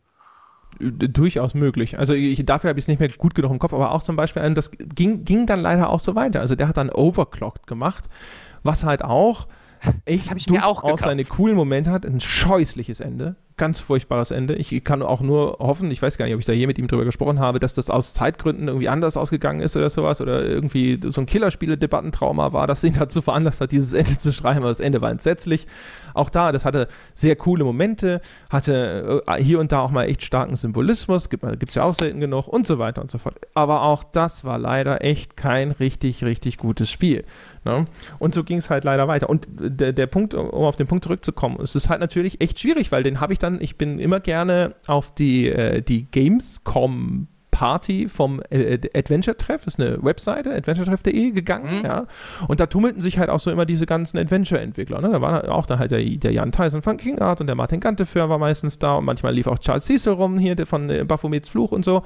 Und äh, das ist halt einfach das, also das war so, ist ein Selbstzahler-Event sozusagen, mhm. ja. Und da kommen die Leute tatsächlich einfach nur hin, weil sie Bock haben, dort Leute zu treffen und nicht, weil irgendwo ein Publisher die Zeche bezahlt. Das macht es zu einem sehr angenehmen Event. Also ich kann auch bis heute nur jedem empfehlen, da hinzugehen. Das sind nette Menschen, die halt da sind, um nette Menschen zu treffen. Das gibt es auf der Gamescom ja nicht immer. Ja, und ähm, das ist halt sehr cool. Aber wenn du dann halt da, ne, das ist so an so einer Strandbar dann in Köln immer gewesen und so, wenn du dann halt da dich irgendwo einen Abend lang nett unterhalten hast und sowas, und dann kommst du natürlich beim nächsten Mal dahin und dann so, was, was hast du denn da schon wieder in dieser Rezension geschrieben und so. Man findet dann aber auch natürlich eine gemeinsame Basis, wenn man drüber spricht und man dann halt auch irgendwo die Stellung wahrt und sagt so, nee, sorry, aber das war's nicht und zwar deswegen und deswegen und deswegen. Nee. Ja. Das ist halt, das ist, ist halt, aber es ist, ist hart Punkt. und ähm, man, man muss halt auch immer ein bisschen aufpassen, dass man, dass man nicht sich mit anderen verwechselt, weil du vorher nicht, dass du das jetzt machen würdest, weil du vorher gesagt hast, es tut viel mehr weh, wenn, wenn die guten Leute quasi, auch wenn es gute Menschen sind und man ihnen dann nicht wehtun will mit, mit was. Ich glaube aber, die viel effektivere Variante ist tatsächlich die, die, die von dir äh, als schlecht angesehenen Leute machen, weil wie oft ich in dieser Branche tatsächlich schon erlebt habe, dass mir Redakteure oder Chefredakteure gesagt haben, äh, äh, oder dass ich den Eindruck habe, bei denen funktioniert das erbost anrufen. Ähm, da scheint mir, dass, dass du oder ich vielleicht eher die Ausnahmen und nicht die Regel sind. Ich glaube, das funktioniert tatsächlich besser. So leid es mir tut. sein. Äh, weiß ich nicht. Es, kann natürlich immer sein, dass wenn ich in meiner Bubble sitze und aus meinen Erfahrungen dann Schlüsse ziehe und sowas, die äh, dann an der Realität anderer Menschen äh, scheitern, weiß ich nicht, aber ich, ich hätte tatsächlich echt immer den, das Gefühl, dass sowas der, der effizientere Weg wäre. Aber die, nicht, dass er jetzt gefruchtet hätte, der, jetzt auch in dem Falle, aber. Der, der Punkt ist halt, die, und ich meine, das, das bringt uns wieder auf den, auf den Anfangspunkt dieses, dieses bestimmten Arguments. Der Punkt ist halt, dass zumindest meiner Erfahrung nach, ähm, und ich glaube, da gibt es ja tatsächlich auch äh, äh, wissenschaftliche Studien, die das nahelegen, äh, die meisten Menschen halt relativ großes Harmoniebedürfnis haben und generell ein Problem damit haben, Leuten, die sie kennen, die ehrliche Meinung zu sagen. Und es ist halt ein Problem, wenn dein Job darin besteht, die ehrliche Meinung aufs Papier zu bringen und es in die Welt hinauszuschicken, wenn du ein sehr harmoniebedürftiger Mensch bist und dann halt mit denen, über deren Produkt es geht, noch irgendwie bekannt oder befreundet bist. Die meisten Menschen, ich würde sogar behaupten, der Prozentsatz derer, die das können, ist verdammt klein. Weil es geht eigentlich wieder die menschliche Natur. Also da muss man schon ein ungewöhnlich streitbarer und ungewöhnlich selbstbewusster Mensch sein, um das zu tun. Du meinst ein Arsch? Nein. Das meine ich tatsächlich nicht. Äh, ähm, ja. Hast du eine Aber so, weil, weil, weil so, Wir wissen so beide, äh, es gibt auch Menschen, äh, mit denen du lose oder ganz gut befreundet bist, die bei Herstellern arbeiten. Ja, also ich könnte jetzt, ähm, äh, die eine hatte ich halt schon mal irgendwann, glaube ich, in GameStar TV erzählt, aber ich kann sie ja hier nochmal für die, für die Leute erzählen. Ich war damals bei, ähm, was war das? Bei Neverwinter Nights. Kannst du dich noch an Neverwinter Nights erinnern? Das BioWare-Spiel, über das heute keiner mehr redet. Außer äh, die, die Modder-Szene, ja. Er, er, erzähl äh, das mal ganz kurz, ich hol mir genau. noch ein Bier. Ernsthaft? Sack.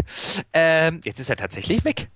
Ich fasse es nicht. Also gut, dann erzähle ich die Geschichte. Ähm, Neverwinter Nights ähm, war ja quasi das, oder war ja das Spiel, was BioWare dann nach Baldur's Gate 2 gemacht hat. Erwartungen waren äh, entsprechend hoch und bin damals, da war ich noch bei, bei PC Games, ähm, bin ich nach Edmonton geflogen, um es für eine große Vorschau damals anzuspielen.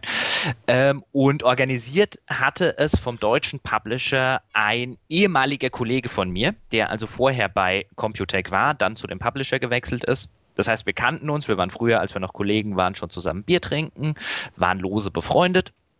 Und er war dann halt beim, beim Publisher, das heißt, ich hatte da dann ganz guten Kontakt hin. Und wir waren dort in Edmonton, das war auch sehr lustig. Und dann kam die Review-Version. Und ich war der Meinung, das Spiel sei leider Gottes längst nicht so gut, wie erwartet und erhofft. Und ich glaube, ich habe Neverwinter Nights damals eine 84 gegeben. Im Nachhinein bin ich, also ich bin bis heute der Meinung, dass das, also dass das noch freundlich war. Ich bin sogar der Meinung, und das wäre jetzt so eine, so eine Wertung gewesen, wo ich tatsächlich eine der wenigen, wo ich im Nachhinein sagen würde, hätte ich damals nicht was noch Niedrigeres gegeben, wenn ich den nicht gekannt hätte.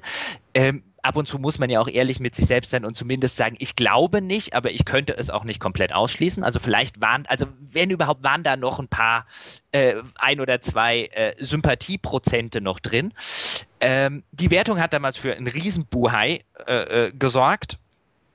Ähm, weil es international auch eine der niedrigsten war. Also dieses Ding hat, äh, Ding hat überall hohe 8er und 9er gekriegt und das ist es nicht. Es ist äh, das erste schlechte BioWare-Spiel.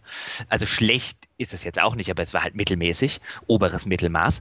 Ähm, also ich fand die 84 noch nett und es haben, die haben halt einen riesen Aufriss gemacht, also der deutsche Publisher, von wegen der Wertung mit äh, äh, es kommen Leute im Verlag und so weiter vorbei.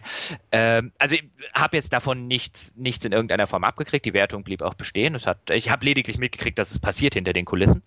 Ähm, Riesenaufschrei und der äh, PR-Mensch, um den es ging, mit dem hatte ich danach ein paar Jahre lang ein Problem, weil er der ernsthaften oder der, der Überzeugung war, das sei unfair gewesen. Ähm, was ich aus seiner Sicht auch verstehen kann. Ähm, und ich der Meinung, ja, was, was soll ich denn machen? Soll ich dem Ding eine Wertung geben, die es nicht verdient hat? Und ähm, das hat, also mittlerweile äh, äh, sind, wir, sind wir wieder äh, äh, befreundet, gehen, gehen häufiger mal ein Bier zusammen trinken und äh, reden über Gott und die Welt und können auch über die Aktion reden, auch wenn ich da immer noch den Eindruck habe, dass wenn er ehrlich ist, er immer noch der Meinung ist, das sei eine unfaire Wertung gewesen. Ähm, aber sowas kann dann schon so ein Verhältnis belasten. Also ja. ich, ich, ich war damals, ich, ich wüsste jetzt tatsächlich nicht, wie das wäre. Ich war damals echt unbedarft. Also ich, da war ich, was war ich denn, Anfang 20? Ähm, äh, seit einem, einem Jahr oder anderthalb Jahre in der Branche. Also ich habe dem Ding damals halt einfach die Wertung gegeben und ich habe offen gestanden nicht länger drüber nachgedacht, ist das jetzt in irgendeiner Form ein Problem? Und dann wurde es halt so zu einem zwischenmenschlichen Problem.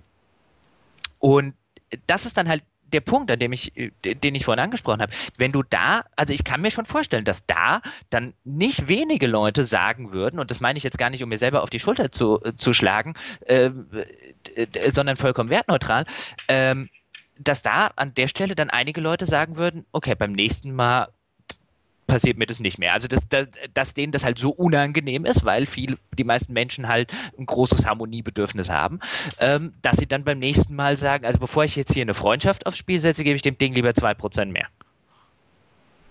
Weil tatsächlich, also wenn du mich jetzt fragen würdest, eine gute Freundschaft aufs Spiel setzen oder dem Spiel so und so viel geben, wie viele Leute würden, also, oder überhaupt eine, eine Freundschaft, wie viele Leute würden dann sagen, ja komm, so wichtig, ob es jetzt eine 83 oder eine 85 kriegt, ist jetzt auch egal ich würde natürlich sofort argumentieren wollen, wie gut ist die Freundschaft, wenn äh, da äh, diese Trennung auf der ja. anderen Seite nicht vorgenommen wird. Aber ich weiß schon, was du meinst. Ich, äh, es gab damals äh, auch einen PR-Manager, den ich, den ich sehr mochte, den Martin Schimanski bei Infogramm.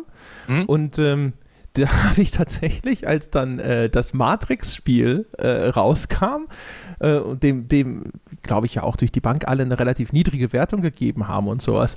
Aber ich ahnte schon auch, dass das dann am Telefon unangenehm wird und ich habe dann ihm tatsächlich erstmal eine Wertung gesagt, die zwei Punkte niedriger war, als das, was ich eigentlich geben wollte, um mich dann hochhandeln lassen zu können. Also das war sozusagen dann meine äh, Lösung, Chemie, wenn du das jetzt hörst, sorry.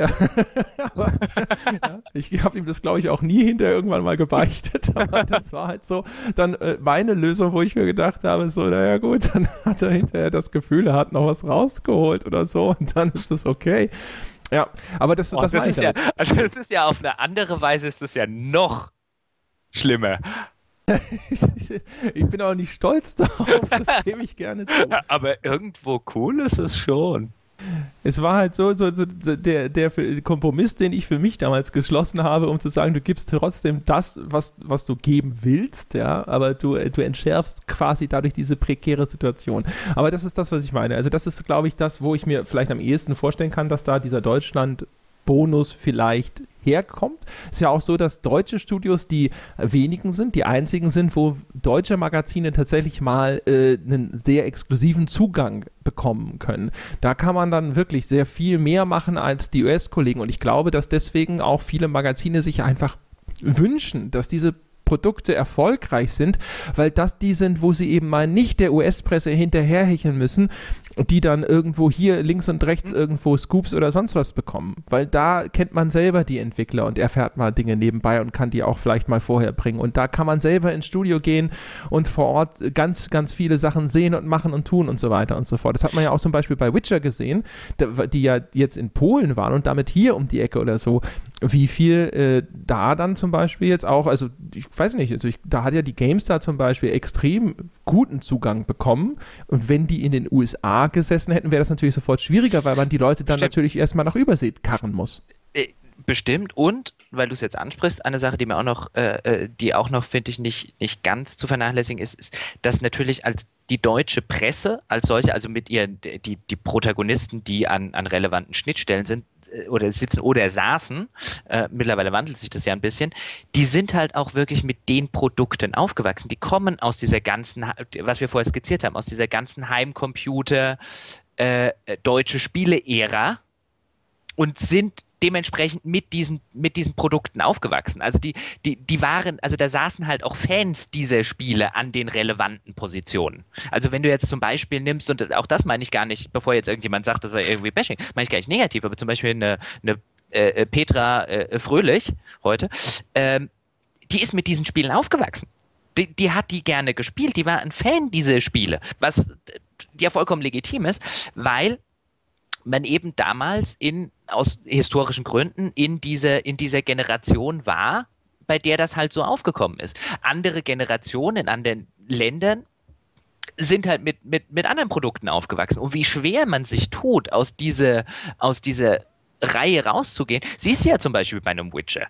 Ein Witcher 1, das, das heute eigentlich vielleicht jetzt nicht als der riesengroße Meilenstein, aber als ein, als ein sehr gutes Rollenspiel gilt, ähm, da hat sich ja zum Beispiel auch eine GameStar damals, Christian, Christian Schmidt war das, glaube ich, ähm, sehr schwer getan mit dem Test. Also überhaupt mit diesem Warmwerden mit The Witcher irgendwie was, was halbwegs Neues, was da aus dem, aus dem bislang relativ unbekannten Ostblock kommt, womit ich jetzt Christian nicht in irgendeiner Form eine Xenophobie um Gottes Willen unterstellen will, sondern halt einfach nur sage, da kam halt was vollkommen Neues und Christian war ja nicht der, der Einzige und Christian wäre ja heute bestimmt auch legitimerweise der Meinung, das hat damit nichts zu tun. Das Spiel sei einfach nie so gut gewesen.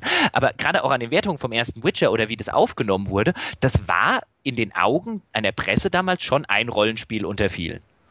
Also da hat man nicht erkannt, das wird irgendwann mal riesig.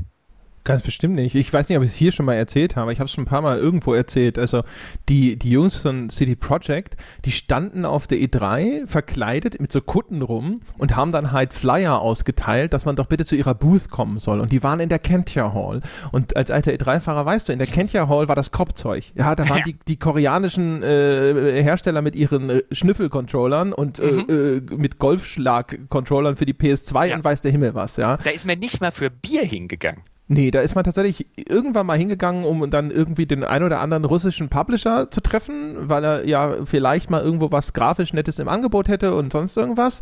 Aber eigentlich waren das so die Termine, da ist man so, oh mein Gott, oh ja, na gut, dann gehen wir jetzt halt auch nochmal da runter. Ne? Das ist so der, der Ramsch-Warenladen gewesen immer. Und da war halt das erste Witcher. Und ich weiß auch noch genau, dass ich damals einen meiner Redakteure dann da hingeschickt habe und gesagt habe, so, ja, jetzt schau es dir halt mal an irgendwie muss der Terminplan ja voll werden, man will ja effizient sein. Und der kam dann wieder und behauptete, das sei cool gewesen. Es war so, äh, naja, komm, ne? Grafikdemo bestimmt und da kommt eh nichts bei rum. Also einfach nur so aus dem Kontext heraus hat man erstmal gedacht, äh. Das ist übrigens tatsächlich was, wo, wo, was auch ein bisschen gegen einen Deutschland-Bonus spricht, dass es durchaus lange Zeit und in bestimmten Genres, glaube ich, sogar immer noch so war, wenn es ein Produkt aus Deutschland war, hat man erstmal gedacht so, na, das wird wahrscheinlich nichts. Also wo man ja, draufgeschaut hat, deutscher Publisher, oh shit. Äh, ja, also wenn es kein, kein Strategiespiel war, Ja, also zum Beispiel Shooter oder sonst. Ja, und ne? dann äh, deutscher Publisher macht Shooter. Ach, du liebe Güte. Ja, also das ist äh, was gewesen, wo man äh, erstmal automatisch gedacht hat, auch bestimmte deutsche Publisher, muss man tatsächlich äh, sagen, auch wenn das vielleicht so, so unfair das dann vielleicht für ein, zwei der guten Produkte gewesen ist, die da sich dazwischen gemogelt haben, aber zum Beispiel, du erinnerst dich vielleicht noch früher an Blackstar Interactive. Wenn ein mhm. Spiel kam, vertrieben von Blackstar Interactive, war der erste Gedanke, oh Gott, das ist wahrscheinlich scheiße. Also so, so hart das ist, aber das war tatsächlich so. Das kommt die, in die Redaktion, du siehst den Absender und denkst dir so, oh mein Gott, was mag da nur drin sein? Ja? Mhm. Also Oil Tycoon Remake noch, noch bei den besseren Titeln dabei sozusagen. Ja? Äh, und äh, jetzt der, der geistige Nachfolger, das ist ja dann über Comport Interactive zu Calypso ge geworden und so, äh, die schlagen sich ja inzwischen ganz gut. Ja? Die haben sich da inzwischen einen besseren Namen erarbeitet. Ja? Aber auch da zum Beispiel, da, äh, das, das Comport Interactive, die haben ja damals dann so, so Casual Games, würde man heute sagen, wie gefeuert dein letzter Tag und so gemacht. Auch das ist garantiert erstmal so ein Ding gewesen, wo man so dachte, hm, und auch bei Calypso wird es am Anfang noch gew so gewesen sein.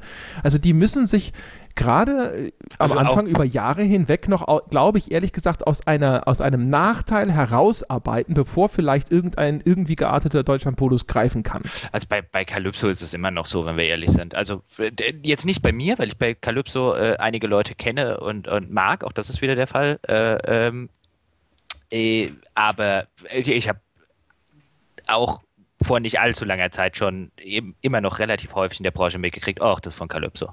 Also die haben, die haben immer noch einen Nachteil in der Hinsicht, weil sie Kalypso sind. Der, der, ist nicht, der ist nicht nett oder fair, aber der ist tatsächlich da. Also ja, der siehst du, das meine ich. Also das, das spricht so ein bisschen dagegen. Ich weiß nicht, ob das bei, bei Dedelic, glaube ich, ist es tatsächlich eher nicht so. Also die haben es äh, erstaunlicherweise ganz gut hinbekommen, weil sie halt auch die Indie-Games, die sie publishen und so, da haben sie eigentlich ein ganz gutes Händchen in der Auswahl gehabt. Also das ist sowas, wo man zumindest jetzt nicht erstmal per se sagt so, nee. Calypso ist halt, hat halt auch immer mal gerne Rotz dabei. Und das wäre jetzt sowas, wo vielleicht dann der, der Steff Marcinek, der einer der Geschäftsführer dort sagen würde, äh, äh, ja, es war vielleicht Rotz, aber hey, wir haben mit dem Rotz Geld verdient. Und das ist ja legitim. Aber ich glaube halt, wenn du ab und zu halt auch mal so richtigen Scheiß dabei hast, äh, was, was Calypso immer mal wieder hatte, ähm, dann, dann hast du halt auch schnell irgendwann mal den Ruf weg. Auch wenn vielleicht fünf andere Sachen nicht scheiße sind ist auch immer die Frage, wie du mit deinem Scheiß umgehst. Da ist dann wieder äh, ta tatsächlich ab und zu so ein bisschen diese Anspruchshaltung. Also deutsche Publisher haben da häufig auch kein Gespür dafür, wie wichtig ihr Titel ist oder sie glauben oder die PR glaubt, sie müssten mit Dingen, die auf den ersten Blick irrelevant sind, so umgehen, als wäre es der potenzielle Superhit. Aber was natürlich dann dieses äh, ne, Feuer, Feuergeschrei-Effekt hat, ja, wenn du nur oft genug Feuer geschrien hast, dann sagen die Leute, nein, da brennt nichts. Ja, da brennt echt nichts, es raucht nicht mal. Ja? Und ich glaube, da steht eine Pfütze. Ja. Gut, du, du, musst natürlich, dann wird dir, wird dir jetzt wieder der Deutsche herstellen. Und ich glaube, ähm, dann hätten wir einen Bogen halbwegs auf den Anfang geschlagen. Und ich glaube, das ist das Problem äh, oder einer der Gründe, aus dem so jemand wie Koch Media halt echt dringend woanders, also größer werden muss. Weil ich glaube, wenn du so der, dieser mittler, der mittelständische Publisher, der jetzt Calypso ist, ich glaube, ohne das zu wissen. Ich glaube aber, die operieren schon immer relativ an, ihr, an einem Limit. Also wenn da halt eins von den Dingen, die die wirklich Geld gestopft haben, äh, nicht so läuft wie gedacht, dann haben die ein echtes Problem. Ähm, einfach weil du, weil du heute als, als Mittelständler ähm, viel zu viel von deinem Geld abgeben musst in der Hinsicht. Also früher hätte jetzt so ein Calypso hätte gesagt, wir stellen äh, äh, ein Grand Ages Medieval oder ein Dungeons 2 und Co. Das stellen wir ins Regal, die verkaufen sich in Deutschland. Auch aus den Gründen, wie ich vorher äh, teilweise genannt habe oder wie wir vorher teilweise genannt haben, mit man kennt die Distributoren, man kommt in den Märkten gut unter und und und. Heute in der, in der Steam- und äh, konsolenlastigen Ära gehen die halt bei den ganzen Steam-Verkäufen, will halt schon Steam äh, einen Prozentsatz haben, den du wahrscheinlich früher wenn du gute Konditionen hast, halt nicht abtreten musstest. Ähm, und ich, deswegen glaube ich, die, die sind an einem, sind mittlerweile an dem Punkt, wo sie echt vorsichtig sein müssen, wo sie wenig Risiko gehen können, wo die Schüsse, die sie abgeben, echt sitzen müssen. Und ähm, wo, wo sie allerdings auch mit ihren, mit ihren Möglichkeiten wahrscheinlich limitiert sind. Deswegen geht ja wahrscheinlich eine PR draußen auch hin und äh, verkauft irgendwie alles als das nächstbeste Ding nach geschnitten Brot, weil sie weil sie, weil sie anders nicht in die Wahrnehmung der Leute reinkommen. Ich meine, was machst du denn, wenn du PR machen musst für, ähm, was weiß ich, sagen wir, nehmen wir jetzt das Dämonikon, was sie damals gemacht haben. Das musst du aggressiv verkaufen, weil ansonsten sagt dir jeder, was, wo willst du mit dem Dämonikon hin?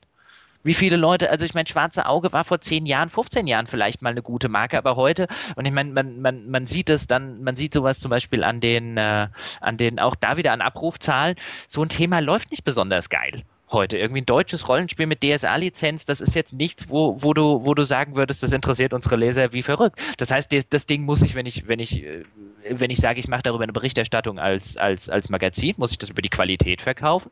Das weiß natürlich dann im Zweifelsfall auch der PR-Mensch, also versucht das mir anzudienen als äh, äh, ein ultraqualitativ hochwertiges Spiel. Ähm, und, und, um wieder den Bogen auf Koch zu schlagen, ich glaube halt, Koch muss aus diesem und will auch aus, diese, aus dieser Situation raus. Die sagen sich halt, wenn wir, lang, wenn wir langfristig überleben wollen, dann müssen wir halt in den, in den Markt, wo jedes unserer Spiele erstmals AAA wahrgenommen wird. Nicht nur von der Presse, sondern natürlich auch von, äh, von einem Handel. Weil so viel wie, wie wir jetzt auch drüber geredet haben, der stationäre Handel ist in Deutschland immer noch nicht ganz unwichtig. Also wenn du in Deutschland deine Sachen verkaufen willst, das kriegt überall schlechte Bewertung und äh, die Einkäufer vom Mediamarkt stornieren 30 Prozent ihrer, ähm, ihrer äh, Bestellung, dann hast du ein Problem. Das sieht man ja jetzt sogar zum Beispiel aktuell am Beispiel von Fallout 4, das jetzt auf, äh, auf Amazon und so von den Leuten brutal abgestraft wird, also mit diesen Ein-Sterne-Bewertungen, weil nicht der komplette Spielclient auf den Datenträgern drauf ist. Also auf dem einen Datenträger ist halt nur so ein Client und dann musst du nochmal 20 Gigabyte runterladen und der deutsche Kunde kann das gar nicht. Äh, äh, was heißt, der deutsche Kunde kann das gar nicht? Das ist auch übrigens eine absolute Unverfrorenheit. Das sollte man übrigens auch mal eine äh, Verbraucherzentrale fragen, ähm, äh, was, was da abgeht. Also, dass das abgestraft wird, also das halte ich nicht für ein, für ein klassisch deutsches Phänomen. Ich glaube, das würde man in anderen Ländern auch machen, wenn man dort überhaupt noch äh, die Dinge stationär kaufen will. Also nicht den ganzen Client auf eine CD packen oder eine DVD packen, das Ding aber als DVD ins Regal stellen, geht halt auch gar nicht. Also ich meine, dafür gehört das nicht nur von den, von den Käufern abgestraft, davon gehört das äh, äh, auch eigentlich von einer Presse abgestraft. Das geht halt mal überhaupt nicht. Ich wollte damit ja auch nicht sagen, dass es keine legitime hm. Beschwerde ist. Ich wollte es nur als Beispiel anführen, dass eben, ja, eben diese, diese stationären Verkäufe und dass da der, der Anspruch quasi, dass das dann auch wirklich komplett auf DVD ausgeliefert wird und so, ja, ne, äh, äh, zeigt, klar. dass das durchaus noch eine Bedeutung hat. Ne, ne, natürlich, und ich glaube, diese Bedeutung hast du auch noch so lange, solange du kein flächendenkendes Breitband-Internet hast. Und wenn, wenn du dir die Situation anguckst, dann äh, scheint das noch einige Jährchen zu dauern. Und, und, in dem Kontext kann man jetzt übrigens ja eigentlich auch Koch Media erstmal nur die Daumen drücken als dem, ja, wahrscheinlich letzten großen deutschen Publisher. Fällt uns noch einer ein? Nee, oder? Nee. nee. Also, äh, es sei denn, wir vergessen jetzt irgendwie, weil wir auf dem Schlauch stehen. Denn man muss mal an, äh, sich, sich anschauen, die haben das extrem problembeladene Homefront Revolution eingekauft, also wo ihnen das Studio weggebrochen ist, da Crytek UK wegen der äh, Geschichte, wo äh, Crytek so ein bisschen das Geld ausgegangen ist und ihnen die, da sind ihnen dann die Leute weggelaufen, dann hat Koch das Projekt übernommen, hat ein neues Studio aufgemacht, Dembeister heißen die, glaube ich, hat das Team so weit umgezogen, wie es halt noch da war und so. Und man sieht auch, dass das Homefront jetzt ja, also ge gefühlt wahrscheinlich schon ein, zwei äh, Verspätungen eingeheimst hat von dem äh, Dead Island 2 hat man nicht mehr viel gehört. Da gab es Rumblings, dass das mit Jager alles nicht so äh, super gelaufen ist und so. Da Sind die nicht sogar nicht. abgezogen worden? Ich glaube, Jager ist runter von dem Projekt, ja, ganz ja. genau. Aber jetzt weiß man nicht, machen sie es woanders weiter und so. Es gab damals Gerüchte, dass da Leute von Volition bei Jager im Studio waren, aber man weiß nicht, waren die da, um das äh, zu bewerten und zu sagen, okay, es macht Sinn, das noch weiter fortzuführen oder ob sie das vielleicht sogar übernommen haben. Also die, und das sind ja jetzt so ein paar von den Großprojekten, mit denen jetzt sozusagen diese Ambition, äh, auf dem internationalen Markt zu treten, hätte vielleicht umgesetzt werden sollen. Und da jetzt schon so zwei Ausfälle zu haben, das dürfte sehr schmerzhaft sein. Ja, also ich würde es äh, ne, der Kochmedia auch, auch gönnen, aber ich sehe ernsthaft nicht, wie diese du hast jetzt die, du hast zwei relevante Spiele genannt, wie, wie das ein Erfolg werden soll. Also ich sehe ernsthaft nicht, ähm, also ich, gut, das, ich hätte von Anfang an gesagt, ich weiß nicht, wo er mit Homefront 2 hin will, dafür war Homefront 1 zu schlecht und hat sich zu schlecht verkauft. Ähm, jetzt mag mir jemand, äh, Koch Media sieht es offenbar anders. Ähm, Auch das ist legitim, aber da bin ich mir nicht sicher, dass das ein Verkaufserfolg wird, weil dafür ist die Franchise oder als Franchise ist mir das zu oder wäre mir, mir, mir das zu, zu, zu negativ belastet. Ähm, ich habe nicht den Eindruck, dass das ein Spiel ist, auf, den, auf das irgendjemand wartet. Dead Island 2 wäre, glaube ich, groß geworden, wenn es halbwegs zeitnah zu dem Reveal damals mit dem sehr populären Trailer und so weiter rausgekommen wäre. Ich glaube, dem Dead Island 2 wird durch die Verzögerung umgebracht. Also ich glaube, wenn das irgendwann mal rauskommt, ist Dead Island halt einfach kein großes Thema mehr. Das war ja nie ein Riesenthema. Das war halt damals gut positioniert in dem ganzen Zombie-Hype, der eine Zeit lang groß war. Ähm, äh, ein bisschen als Nischentitel, der dann größer geworden ist, als man ursprünglich gedacht hat. Aber da in so, bei sowas musst du mit einem Nachfolger relativ zeitnah raus, äh, äh, um das mitzunehmen. Ich glaube, wenn ein Dead Island 2 irgendwann rauskommen sollte, ist es halt einfach viel zu spät. Ähm, da, da, ist extrem viel Potenzial schon verloren gegangen. Und ähm, äh, dann haben sie ja noch die, äh, wie heißen sie doch gleich, die Reihe von Volition? Saints Row. Saints Row. Und, und Saints Row ist so eine, ist, ist mein Eindruck, ähm, ist so eine, eine, eine nicht ganz Triple-A-Reihe. Im Hinblick auf ein, bevor jetzt sich jetzt jemand beschwert, ähm, im Hinblick auf ein, die sind, die, die haben, glaube ich, ihr Publikum, aber ich glaube, die werden nicht größer als ihr Publikum. Und ihr Publikum wird auch nicht größer. Also das ist kein Spiel, das ist kein, das ist kein aufsteigender Ast, ist meine, mein Eindruck zumindest davon. Und müsst, müsst jetzt die Verkaufszahlen genau recherchieren, aber mein Eindruck ist nicht, dass das was ist, was immer und immer und immer und immer wieder größer wird oder auf einem sehr hohen Niveau einfach mal bleibt, äh, sondern ich glaube, das ist eher, wenn überhaupt, auf einem absteigenden Ast. Man muss ja auch überlegen, dass das äh, bis auf Dead Island, beides äh, Homefront und, äh, und, und, Saints Row sind ja Überbleibsel dieser THQ-Konkursmasse. Ne? Mhm. Und auch, äh, also auch THQ ist aus einem bestimmten Grund Konkurs gegangen und das war sicherlich nicht, dass das, das GTA unter den Open-World-Spielen war, Saints Row. Und bei Homefront muss man ja fairerweise sagen, das ist ja nicht so gewesen, dass Koch gesagt hat, wow, wir denken, Homefront hat so mega Chancen, das kaufen wir ein, sondern Crytek hat erst die, äh, hat ja Homefront, ähm, glaube ich, entwickelt für THQ, dann ist THQ pleite gegangen, dann hat sich Crytek gedacht, so, boah, bevor wir hier äh, quasi alles verlieren, haben sie nee, die Chaos hat doch. selber gekauft. Ja, das erste, aber das so. zweite Homefront war schon bei Crytek UK, meine ich, das ehemalige Free Radical. Und genau, dann ja. haben sie das halt selber eingekauft, die Homefront-Lizenz, wollten es eigentlich selber dann äh, an den Start bringen, haben es aber auch, dann sind sie halt in, in Schwierigkeiten ge gekommen, haben sie erst quasi Koch als Co-Publisher oder so, glaube ich, an Bord geholt und dann, als es bei Crytek selber eng wurde, hat halt Koch das Ding komplett übernommen. Wahrscheinlich aus dem gleichen Grund, wieso es Crytek überhaupt aus der Konkursmasse von THQ rausgekauft hat, weil sie sonst das ganze Ding hätten abschreiben können. Und da mussten sie wahrscheinlich handeln, um nicht ja, alles zu verlieren. Das ist richtig, aber dann ist natürlich die Frage, und da stecke ich jetzt zu wenig drin, aber es wirft natürlich immer die Frage auf, ob man da äh, schlechtem Geld noch Gutes hinterher wirft. Ähm, weil natürlich hat jetzt äh, äh, Koch nie gesagt, yay, aus äh, Homefront machen wir eine riesen Franchise. Aber wenn du halt an irgendeinem Punkt dastehst, wo du extra ein eigenes Studio und so weiter dafür aufgebaut hast, dann bist du wahrscheinlich irgendwann an einem Punkt, wo du so viel Geld dort reingesetzt hast, dass es eigentlich eine Franchise sein müsste, um das wieder zu rechtfertigen. Ich denke, dass die natürlich auch hoffen, dass das äh, noch ein Homefront 3 oder so nach sich zieht. Aber es gibt ja diese Sunk Cost Fallacy, dass es tatsächlich sehr, sehr schwierig ist, irgendwann zu sagen, okay, ich, ich lasse es gut sein. Also bevor ich noch mehr Geld, also wie du schon sagtest, gutes Geld schlechtem hinterher werfe, äh, breche ich das jetzt hier ab. Und das ist ja anscheinend etwas, was gerade so im Management von, von Firmen immer wieder zu, im, in, im Rückblick muss man fairerweise sagen, äh, zu Fehlentscheidungen führt. Dass man nicht bereit ist zu sagen, äh, nein, okay, das war's jetzt, weil man schon so viel investiert hat und das, weißt du, so genau wie in, in Las Vegas, ja, wo man sich denkt, jetzt habe ich aber 50 Euro verloren, jetzt muss ich doch weiterspielen, bis ich die wenigsten mhm. zurückgewonnen habe. Anstatt zu sagen, so, nee, du verlierst nur noch mehr. Das ist Las Vegas, so funktioniert es. Nee, so ganz so einfach ist es ja auch nicht. Ich meine, wenn, wenn wir diese Analogie bemühen, dann wäre es ja ungefähr so, als hätte man jetzt 50 Dollar verloren, hat aber nur noch 10 einstecken und bräuchte heute Nacht noch ein Hotelzimmer. Ja, das ist ja häufig bei dieser, bei dieser äh, äh, Sunk Fallacy das, das wirkliche Problem, dass man eben da sitzt und sagt, hey, wenn ich jetzt nicht weiterspiele, wie soll ich denn das alles machen? Und dann eben irgendwann an den Punkt kommt, wo man dem Casino noch 500 Euro schuldet. Ja, Anstatt einfach zu sagen, wenn ich jetzt rausgehe, dann muss ich jetzt halt ins billigste Motel und so weiter, aber äh, äh ja, live to die in a uh, day, ähm, äh, anstatt zu sagen, danach bin ich halt pleite.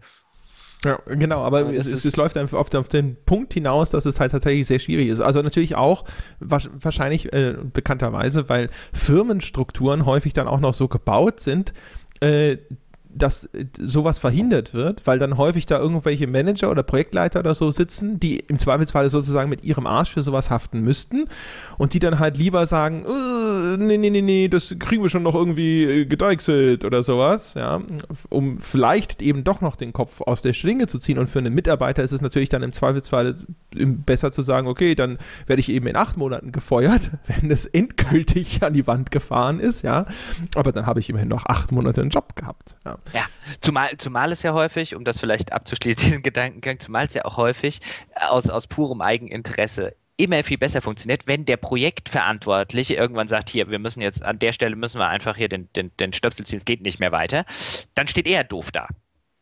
Wenn er noch acht Monate wartet und das irgendwie am Leben hält, äh, besteht ja die sehr große Wahrscheinlichkeit, dass irgendwas anderes noch passiert, was das Projekt überhaupt nicht gerettet oder äh, gesunken oder sonst was hätte, aber auf das er schieben kann. Ja, oder es, es, schleppt sich über die Ziellinie, kommt irgendwie doch noch in den Handel und dann kann er sagen, Marketing war schuld. Die, die genau. war einfach schlecht verkauft. Hätten wir da ja. mal ein bisschen mehr in Anzeigen investiert.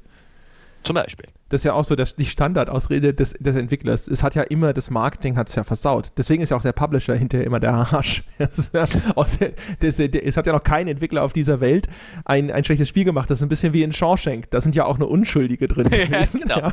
Bis auf Morgan Freeman.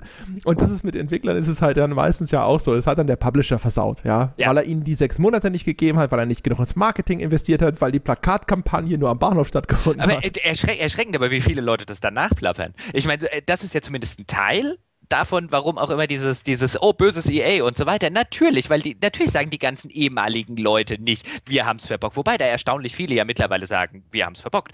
Ähm, aber äh, natürlich, in dem ersten, was man mitkriegt, die schieben, natürlich ist immer der andere schuld.